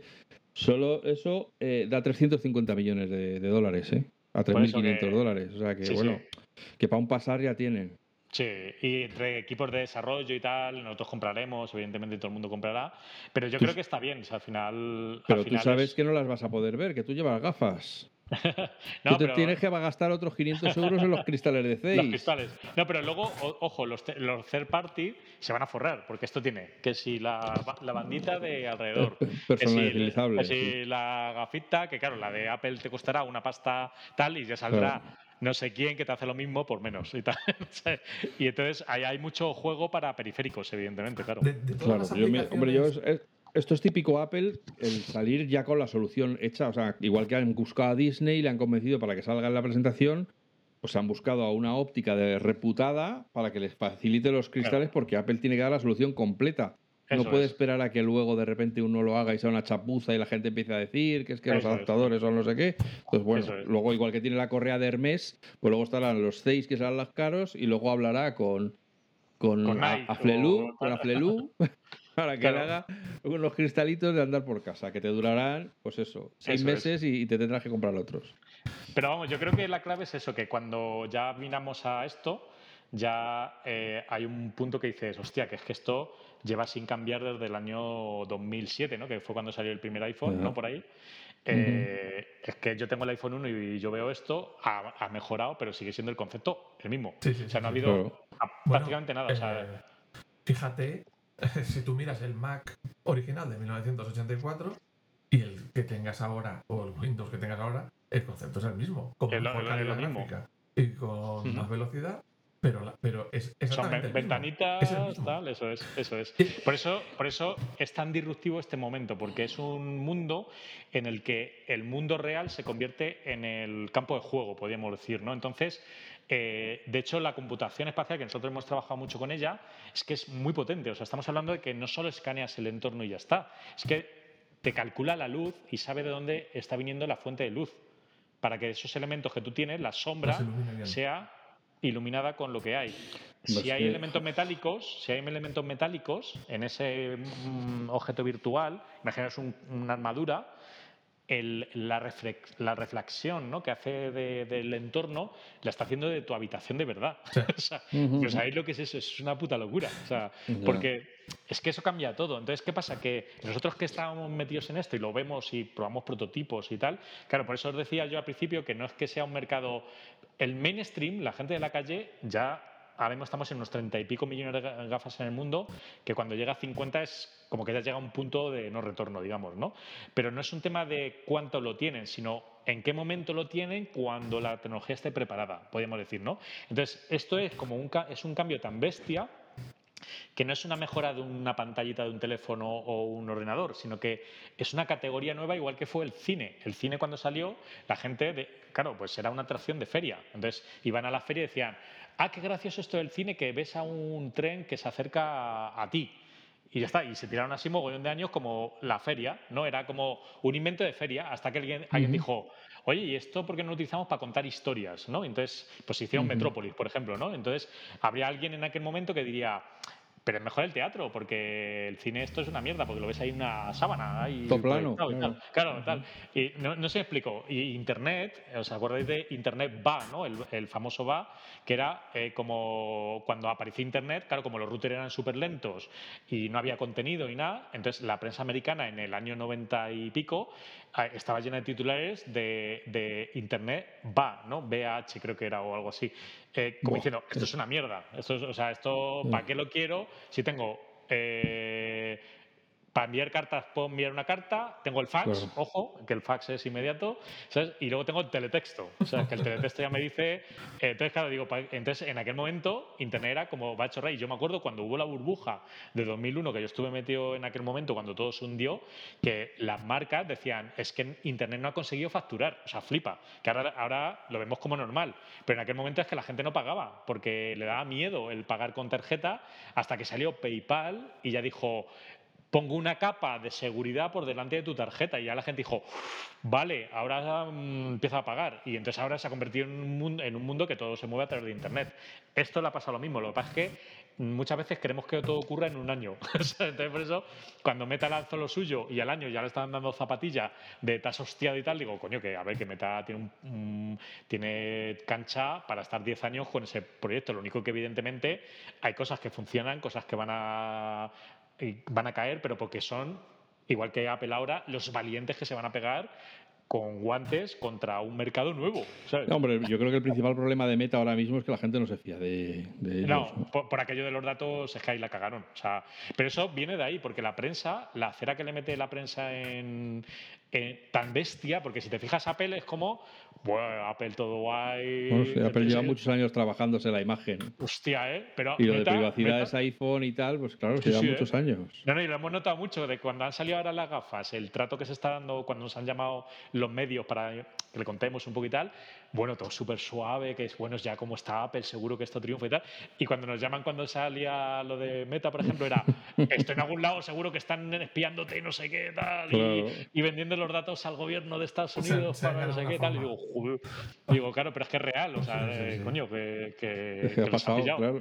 Es que, es real. De, está pasando. De todos los usos eh, que en tu empresa hacéis para, para estos sistemas de, de realidad, eh, virtual o, o, mixta, eh, yo qué sé, de, juegos, de turismo, de porno. Bueno, no sé qué hacéis. ¿Cuál ves tú? De contenidos. ¿Cuál ves tú que dices cuando has visto las gafas estas de Apple? Dices, ostras, en esta aplicación, en este uso, será la bomba. El porno, claro. Evidentemente.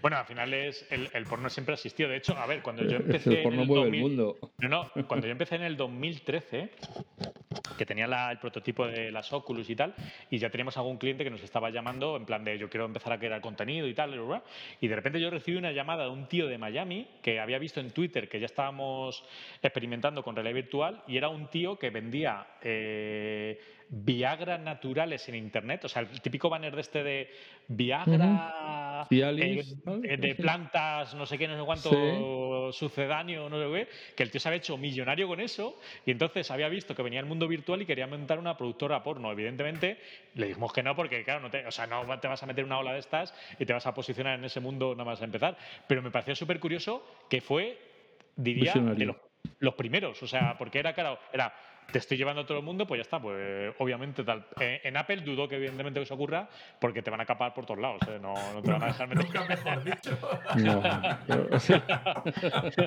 pero Apple, Apple con eso, wow, o sea, cuidado, ¿eh? Pero, pero bueno, entonces, nosotros. Sí, nosotros al final eh, trabajamos eso en muchos proyectos de muy variados, o sea, de contenido más creativo, más videojuego o aplicaciones para empresas y tal. En, con esto de Apple, yo creo que inicialmente se va a enfocar mucho, mucho, mucho en eh, aplicaciones con volumen, o sea, que sean espaciales, para empresas, eh, marcas grandes, que por ejemplo, te pongo un ejemplo, ¿vale? Una marca de moda que de repente quiera tener todo un, showroom en una aplicación. Entonces que tú de repente te lo pongas en una tienda pequeñita y de repente tienes todo un showroom en el que parece una persona grabada volumétricamente haciendo, pues viendo cómo queda un vestido, no sé cuántos. Ese tipo de aplicaciones como muy de una app que yo lanzo y muestro mi producto y gracias a la espacialidad entiendes el producto, como por ejemplo, imaginaos eh, concesionarios de coches. Es que tú vas a poder montarte, claro, te vas a poder montar un concesionario de coches eh, en Fuencarral y tener toda la gama entera y hay una habitación única. Entonces tú llegas, te pones la gafa de Apple, estás viendo el mundo real y de repente, claro, y un M2 te mueve un, coche a escala 1-1 entero. Hombre, y te puedes meter dentro del coche y puedes cambiarle de color y puedes, puedes, hacer de la tapicería, puedes hacer todo. Claro, y el gasto es, eh, básicamente, es el entorno espacial, que sería pues una habitación vacía y la gafa. Y Entonces, eso, eso va a ser lo más inmediato. Eso, de hecho, yo preveo que eso va, a ser incluso, vamos a empezar a trabajar, un poco por las llamadas que hemos tenido y tal, en ello antes incluso que esté la gafa, ¿vale? Porque normalmente las empresas eh, van a saco con estas cosas, ¿eh? O sea, las operadoras hemos trabajado con todas, con Telefónica, Vodafone, Orange, todos estos ahora mismo están ya pensando cómo esto les afecta, evidentemente. Entonces, yo creo que las aplicaciones orientadas mucho a utilizo el espacio para poner mi producto y que tú juegues con él y tal, eso va a ser lo más inmediato. Luego lo siguiente,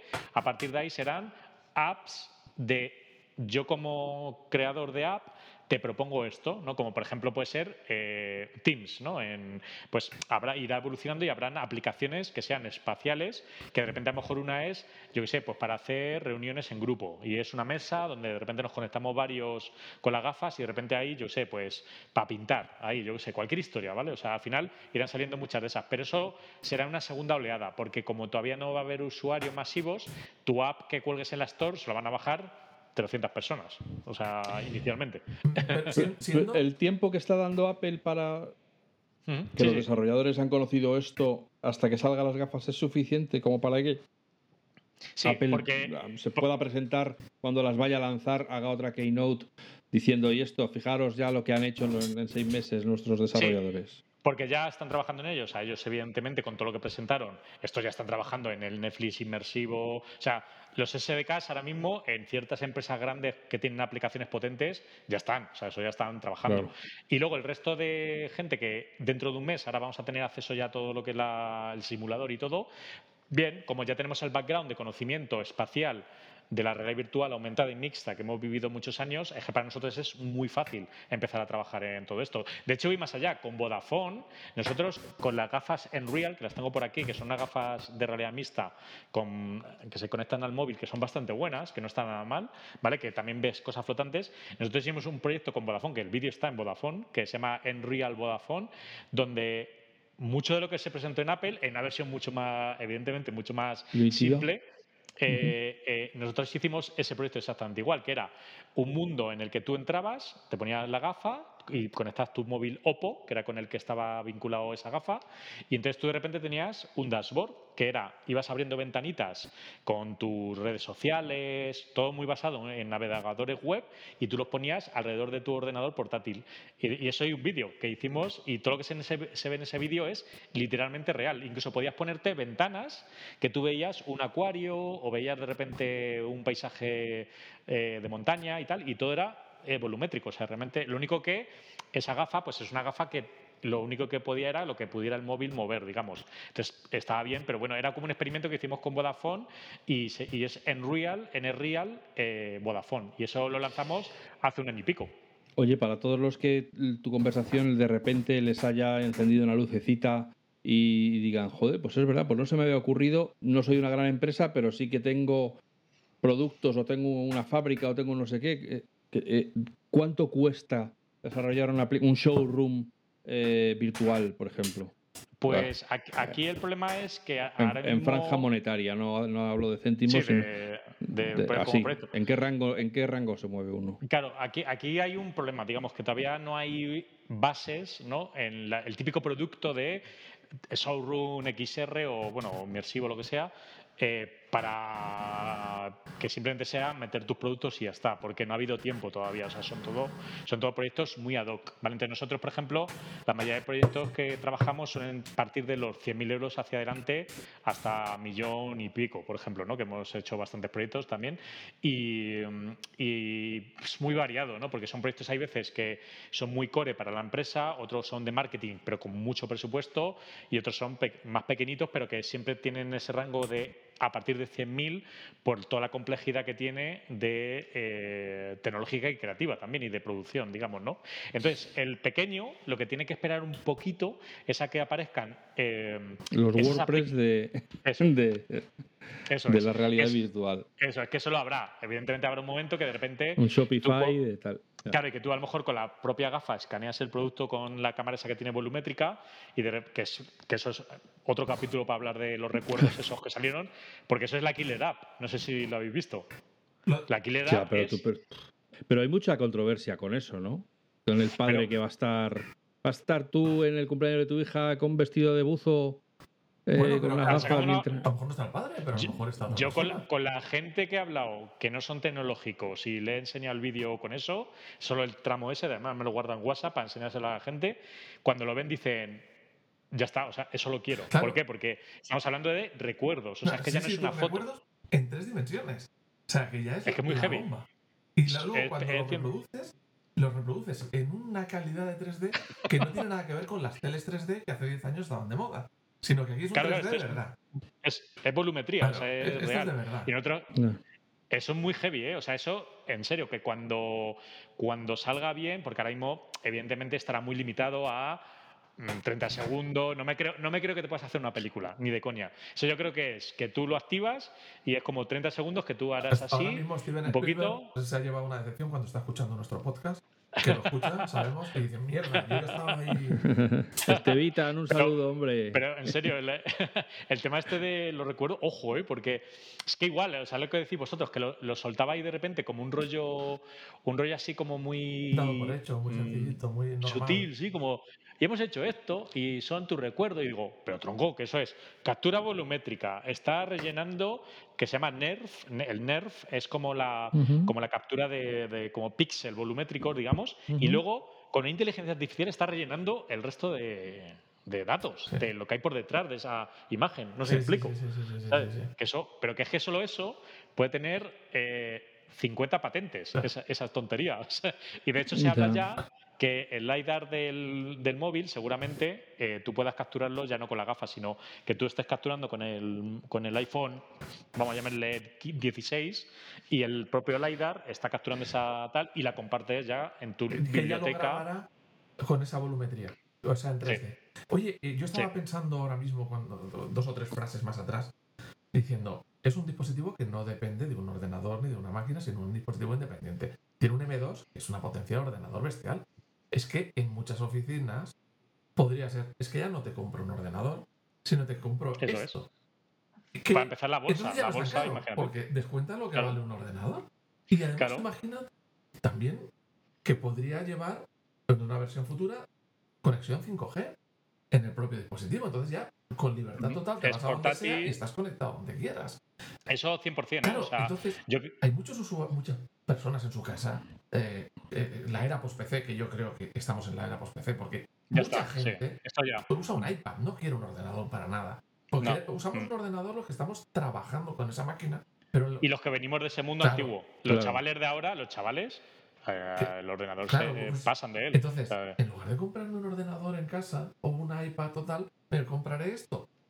Que hará todo lo que hacía el anterior, que podré ejecutar el correo electrónico, que los chavales de ahora ya no saben lo que es, pero puedo ejecutar el correo electrónico, podría ejecutar un procesador de textos, una hoja de cálculo, una presentación, un no sé qué. Lo mismo que haría bueno, y el monitor tiene capacidades. Y el monitor. Para el, el, monitor más grande de la historia. No tengo que comprar un monitor. No tengo Es que van por ahí. Claro, no tengo que comprar o sea, es que... un ordenador. O sea, que ya no es tan caro porque empiezas a quitar todas las cosas a las que sustituye. De hecho, de hecho, Apple eso es lo que mejor hace, que es algo que hace dos días todo el mundo decía, va a chorrar eso de las gafas de meta o lo que sea, porque no soy jugón, y de repente lo que acaba de hacer es que acaba de poner como en el juego como cositas para que ya tú te empieces a, preguntar cualquiera que sabe un poco de tecnología, si tu próximo ordenador es esto. Porque estás diciendo 4K por ojo, o sea, dos putos monitores de 4K en cada ojo. O sea, estamos hablando que el píxel de, mi iMac y esas gafas está muy parejo, digamos, ¿vale? Entonces, luego, que tiene un M2. o sea, dices, vale, M2, pantalla tal. O sea, me acabo de quitar la pantalla, me acabo de quitar el ordenador. Y luego encima el espacio, porque ya no tienes que tener de repente un escritorio y tal, sino que toda mi casa, o sea, yo puedo estar en la cocina y de repente puedo tener ahí un pequeño. Y que si quiero, le podré conectar seguramente el teclado Bluetooth y el, y el, ratón y trabajar con algo que me siento cómodo, pero, eh, utilizando el. Pues eso, eso va a hacer que, no ahora, pero dentro de. cuando ya se esté acercando el día de lanzamiento, la gente que vosotros, coño, que vosotros sabéis que esa comunidad existe porque es la de más de toda la vida, es que va a empezar a hacer ese, ese Ercel, o sea, va a decir pros y contras, pros y contras. Y de repente va a llegar el momento y dice, mira, venga, va, hay venga, una cosa, pavos, venga. Dijeron en la presentación, dijeron en la presentación y te lo digo porque lo vivo yo en mi casa. Dices, la, si te compras una tele buena, una tele OLED grande, porque quieres una experiencia lo más inmersiva posible, de por lo tanto, cine y tal. una tele de 77 pulgadas, no sé qué, OLED que, tenga una buena calidad, ya se te va a, a los 3.000 euros. Mm, si te compras un equipo de sonido para hacértelo envolvente y tal, ya te vas. O sea, dices, ojo, ya las gafas son más baratas que esta. Que la combinación. dices, vale. Incluso solo para ver Netflix ya rentable. no sé a ver, para una persona, evidentemente, si más personas en casa, mm, pero que ya no es tan locura porque estás diciendo, ¿para qué quiero yo una tele tan grande en casa con un equipo de música para ver una peli? Para ver una serie. Sí. Pero eso también lo puedo hacer poniéndome esto encima. De hecho- y mucho mejor. De hecho, voy más allá. Yo, la casa donde estoy, o sea, esto que tengo aquí detrás, es una casa que me diseñé yo hace unos años, hace nada, un par de años más o menos, y está preparada justo para ese mundo futuro que viene. O sea, es todo como muy minimalista, muy No poco muebles. Necesitas para. Claro, no, es- sí, no, no, que no es coña, ¿eh? O sea, porque como nosotros trabajamos en eso, yo sé que en el futuro prácticamente todo lo que tú haya a tu alrededor, yo por ejemplo del estudio que tengo aquí, eh, yo por ejemplo, mira, tengo aquí, mira, vais a ver aquí unos telescopios, ¿vale? Ah, ¿Lo veis ahí? Ahí. Ya. Ahí, Ostras. vale. Ah. Bueno, pues... En lugar de una tele, os lo digo para los que no estáis viendo, porque esto no, esto solo tiene sonido. Ah, vale, es Solo audio. es audio. Para los que no estáis viendo, resulta que en, un salón normal te encontrarías una tele en medio, pues aquí te encuentras dos telescopios. Lo normal. Eso es. Entonces, ¿qué pasa? Que yo, por ejemplo, estos telescopios, yo los saco ahora en una terraza que tengo aquí bastante grande y hago astrofoto y tal, ¿vale? Bueno, pues yo para hacer astrofoto me llevo el iPad y, abro unas seis aplicaciones en paralelo, ¿vale? Una que hace las fotos, otra del tiempo, otra de la previsión de no sé cuánto, ta, ta, ¿vale? Pues yo en cuanto vi las gafas dije, hostias, es que claro, me pongo la gafa, me abro todas esas aplicaciones en una especie de super dashboard y encima me pongo Netflix mientras que está haciendo la fotografía espacial esta y tal. O sea, para mí ahora mismo esto tiene todo el sentido del mundo, pero que es que incluso me ahorra cacharros, porque yo antes iba con el portátil, con el iPad, con el no sé cuántos, el router que me, no sé, que me, eh, me emite la señal y tal. Entonces, ese tipo de justificaciones yo creo que van a llegar por todos lados. Entonces, yo creo que es un momento muy, muy, muy, muy bueno. Entonces, ya, digo- ya os digo que yo, la casa está, está muy diáfana, o sea, es todo como muy espacioso y todo en muchos sitios, porque estamos trabajando en eso. O sea, yo, por ejemplo, en esta pared que tengo aquí delante, cuando trabajamos en Unreal, pues yo ponía en esa pared un, Netflix con, con una- unas 200 pulgadas para trabajar en ello. Entonces, en el futuro yo creo que va a llegar un momento que las casas, y si os fijáis en el vídeo de Apple, la casa era así, era una casa como preparada con muy pocos muebles y todo muy sencillito para luego aplicarle por encima un mundo de interface, ¿no? Entonces, yo creo que va a haber una tendencia hacia eso, ¿eh? O sea, hacia un mundo en el que, el que aquí hay que- mezclarse, ¿no? Hay que recordar que, eh, igual que ocurrió con el iPhone, probablemente a nosotros nos va a llegar la versión 2. O sea, en el mundo, Sí. se va en Estados Unidos se va a empezar a vender las Apple Vision Pro y para cuando quieran expandirse a mercados internacionales, probablemente ya habrá, porque esta ahora me imagino que estarán todos con el vamos a mejorar esto cuanto antes, Sí. tal, y entonces probablemente nos llegarán las Apple Vision Pro 2 o, o- o y poco con tiempo después. Telefónica o Vodafone o lo que sea, porque te lo venden como, Claro. como un cacharro. Ese, ese- Y a lo mejor hasta te lo subvencionan para como ahora. Sí, ¿no? sí, sí, sí. Pero justo lo que, lo que estabais contando ahora de yo ya encuentro la justificación para este hardware, hasta ahora eh, la justificación era gaming y experiencias y un poco el early adopter de, va, me mola probar. Apple lo que acaba de hacer es justo lo que acabáis de decir ahora, que es, esto me sustituye el monitor, usos, esto me sustituye... claro. reales. Y eso Claro. ellos lo saben. Y convencernos de que van a- de que tiene un uso práctico real y que por lo tanto nos merecemos gastarnos esa pasta. Sí, sí, es que son, pero son la hostia. O sea, los de Apple, yo me acuerdo cuando salió el Apple Watch, que decía, claro, la gente, yo me acuerdo de los foros, era. Pues vaya mierda, porque mueve la muñeca y se apaga, yo mi, mi Rolex no le pasa eso, no sé qué, y todo es negatividad, siempre, Bueno, al principio, ¿no? pasado, ¿eh? De rep- Yo también he estado escuchando Siempre, siempre. de todo a ponerlo a parir. Eso es, sí, sí, o sea, el- pero, pero que siempre es al principio, sí, ¿vale? sí. Y luego ya de repente dices, hostia, pero claro, es que ese Apple Watch se pueden instalar aplicaciones, entonces yo ya, en vez de estar eh, solo viendo la hora, puedo lanzar no sé qué. Y ya empiezas a buscar, ¿no? Como tu Claro. justificador. Y de repente cogen los cabrones y en un puto año se comen a todos los fabricantes de relojes, a todos. O sea, entonces Sí, sí, Apple sí. lo que acaba de hacer, en serio, aunque yo no he visto mucho hate con este producto, o sea, la gente ha flipado en colores porque, por ejemplo, no sé si habéis visto El Mundo, que lo ha probado un periodista del Mundo, y, y el tío lo ha dicho, ha dicho, es lo más bestia que he visto yo en mi vida. ¿Sabes? O sea, por- y que te lo diga ese tipo de gente de que son gente que está habituada a gadgets Sí. y tal, ojo, ¿eh? O sea, que... Entonces, claro, el, el- el tema es buscar ahora un poco es, ellos irán viendo cómo son esas cosas ¿no? que tú te preguntas a ti mismo para necesitarlo y ellos lo que hacen básicamente es fomentarlo. O sea, ya llegará un momento que dirán, claro, es que tú estás haciendo videollamadas como toda la vida en una pantallita, pudiendo tener 27 mm, alrededor tuyo y, eres un profesor que está dando clases, ¿no? Por ejemplo, y tienes a todos los alumnos como videopantalla alrededor y en medio tienes el cuerpo humano que los está explicando ahí, no sé qué. Pues eso irá generando una especie de necesidad y eso yo creo que lo han conseguido muy bien el otro día. Em, la, cuando, em, cuando estamos viendo todo esto, eh, se, pues oye, va a haber una peli, genial y tal. Pero eh, aquí yo veo el problema de muchas horas, esto no será muy cansado. Aparte de lo del mareo, que ahí tengo mm. todavía que, que es mi espinita. No, no, no, marea, de verdad. ¿eh? O sea, pensá, que eso ya en el 2018 se solucionó 100%, ¿eh? el tema del mareo. El tiempo. ¿Tú crees que no cansará tenerlo mucho tiempo puesto? Eh, al ser pantalla, eh, es una pantalla, evidentemente, que tienes delante de tus ojos. Tiene 90 Hz, por lo, por lo que se sabe los hercios de parpadeo. Lo has podido contar, ¿no? Cuando la presentación. Los, los eh, no, no, que lo, han dicho, lo han, contado, ¿vale? Entonces, 90 hercios está bien, pero es verdad que lo ideal para realidad virtual sería unos 120, ¿vale? Que quiere decir que prácticamente es natural para ti todo el movimiento y tal. Entonces, yo creo que va a ser un cacharro inicialmente de un par de horas, como mucho, que de hecho la batería dura dos horas, ¿vale? Ya lo habéis visto. Y luego otra cosa, siendo Apple muy Apple, la batería el cable no puedes quitarle y ponerle otra batería. El cable está soldado con la batería. No, lo que pasa es que sí que han enseñado que el conector donde se conecta el cable a las gafas sí es magnético, que yo entiendo que es perfecto, porque si le das un tirón o te enganchas con algo, se desconecta. se quita lo que sea, Y que podrás poner otras gafas con el mismo tipo de conexión magnética. Eso es. Hay, perdón, otras gafas, otras baterías. Otra batería, lo que sea. Entonces, sería en algún entorno que lo pudieras conectar directamente al ordenador. ordenador o a la red. O a la red, sí. Sí, sí, eso es. Claro, porque entonces yo, yo le calculo que va a ser un hardware de eso, de estar una horita, dos horitas.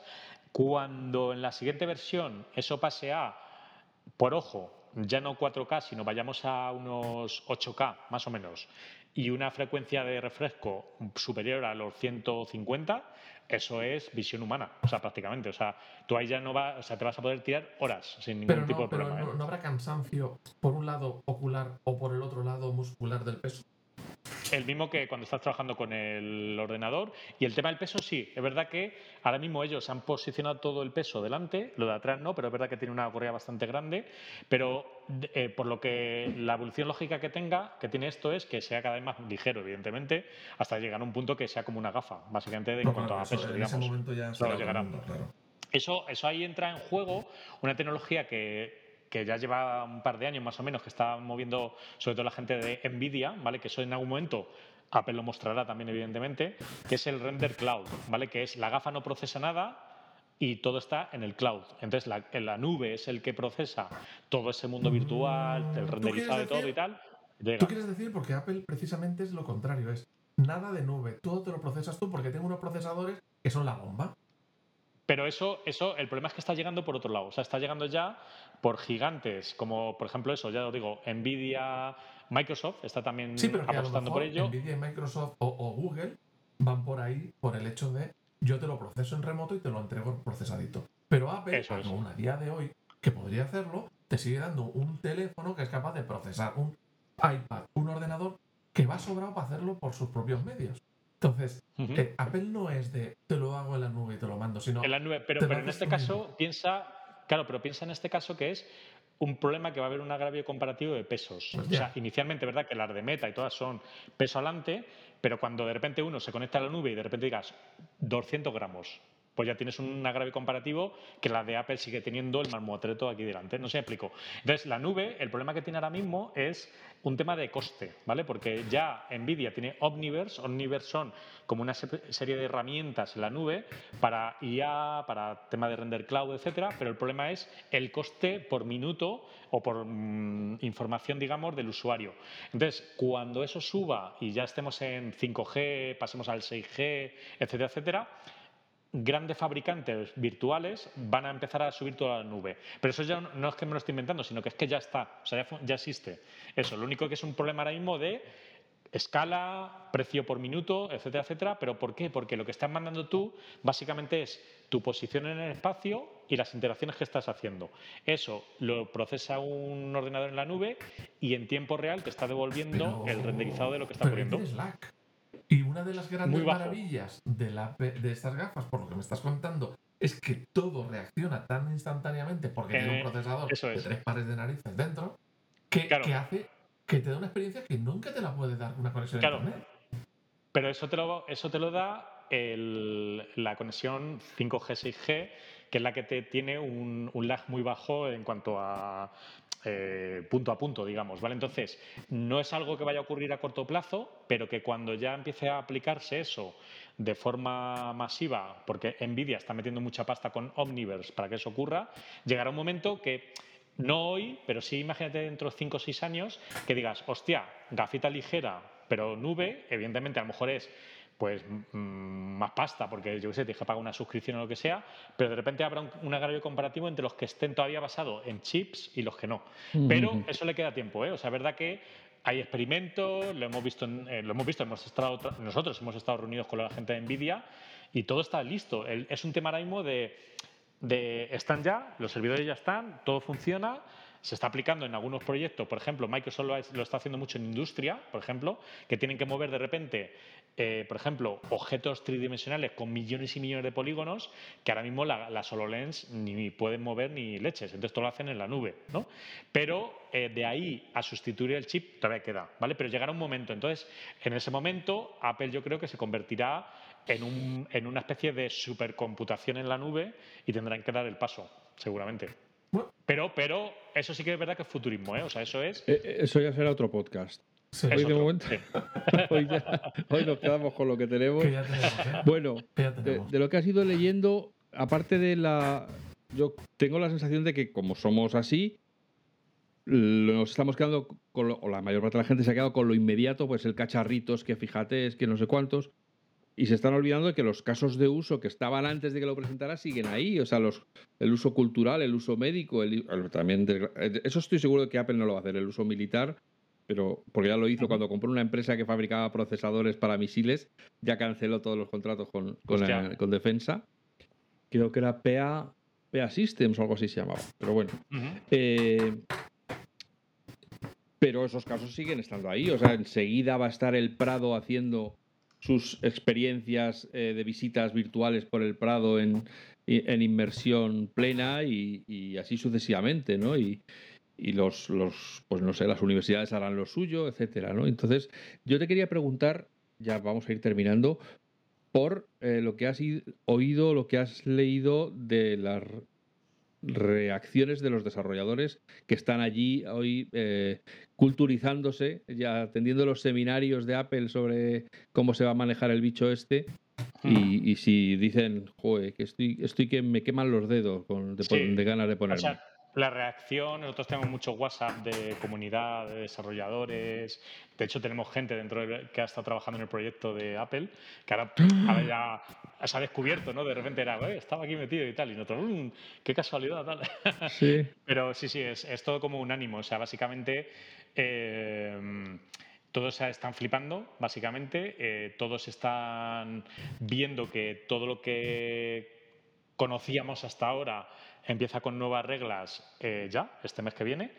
Entonces, eh, básicamente es como una especie de día cero para ellos, ¿vale? O sea, es como venimos de un mundo que era todo muy, eh, muy manual, muy de prototipos, y pasamos ya a unas reglas, ¿no? Que va a ser pues el ARKit, el Swift, otro, lo de Unity y tal, y con unas reglas de publicación y entonces eso es muy bueno, ¿no? Porque trae por fin profesionalización, ¿no? Y no tanto como antes que era todo, de verdad, muy pillado con pinzas. O sea, que ha habido proyectos que hemos entregado nosotros que teníamos que llamar a, la empresa que hacía el, el SDK, por ejemplo, de desarrollo, y decirle, oye, tío, que no funciona.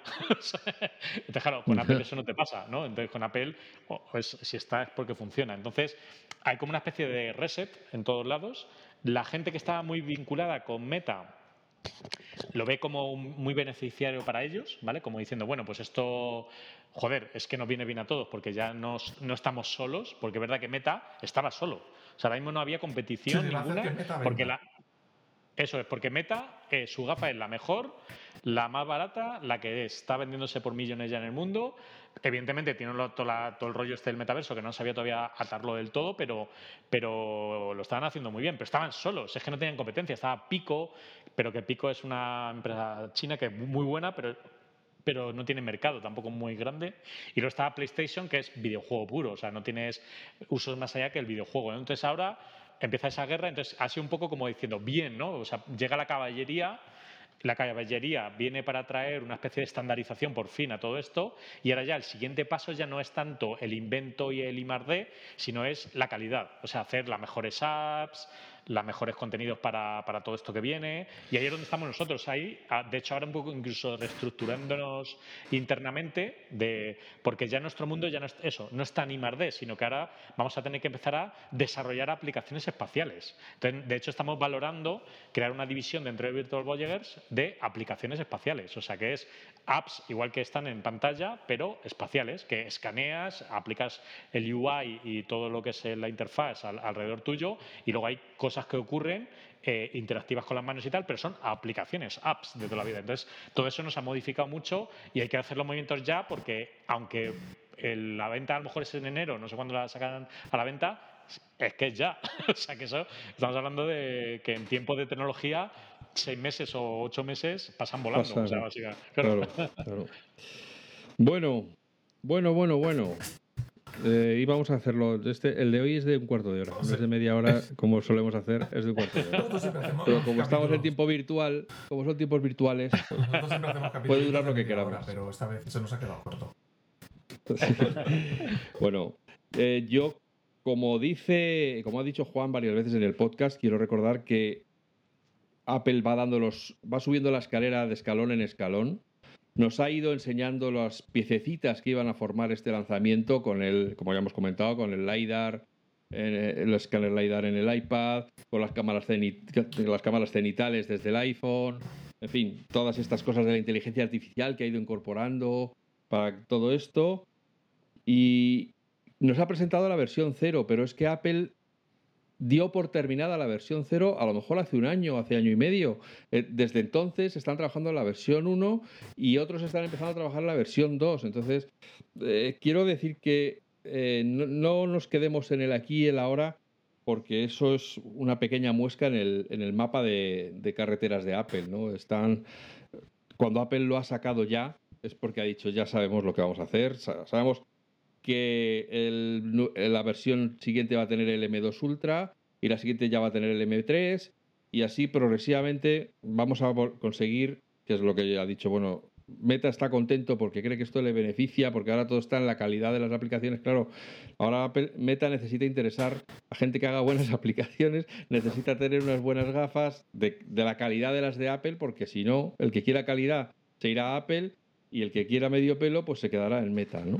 Eso es. Entonces, ah, bueno, pues eh, espero que os haya gustado. Yo, desde luego, me ha, me ha apasionado. Creo que lo he pensado antes, se me ha ido, quería comentar, vaya año 2023 llevamos. Entre el OpenAI con la inteligencia artificial y los chats estos eh, que, te dan, que te dan bola. y ahora esto... Eh, le, estamos dando la, le estamos la, vuelta como un calcetín a nuestra realidad. No hemos hecho ni medio año aún. O sea, aún queda medio año. Espérate, espérate. No, por eso, por eso. Que es que esto, madre mía, el 2023 va a figurar en los anales de la informática como, vamos, así, con números gordos, en letra bold. así que. Está muy bien. amigas, ¿eh? amigos, muchas gracias por haber aguantado. Hoy sí que hemos batido todos nuestros récords. Creemos que el tema lo merece. Le agradecemos de corazón a Edgar que haya encontrado este rato, que seguro que él pensaba que iba a ser menos. Ahora se acordará. Ahora se acordará. Encantado. Cuando, cuelgue dirá, me cago en... Es la última vez que le digo que sí a estos tíos. No, hombre, no, yo encantado. Bueno, ¿eh? pues muchas gracias, Edgar. Yo me temo que no va a ser la última vez que vengas porque de esto va a dar que hablar mogollón de mogollones. Y estamos encantados de que alguien que sabe tanto o que sabe todo como tú, pues esté dispuesto a venir aquí a hablar con nosotros. Así que, como siempre os digo, que seáis felices, que seáis buenas personas y que nos escuchemos de nuevo muy pronto. Gracias.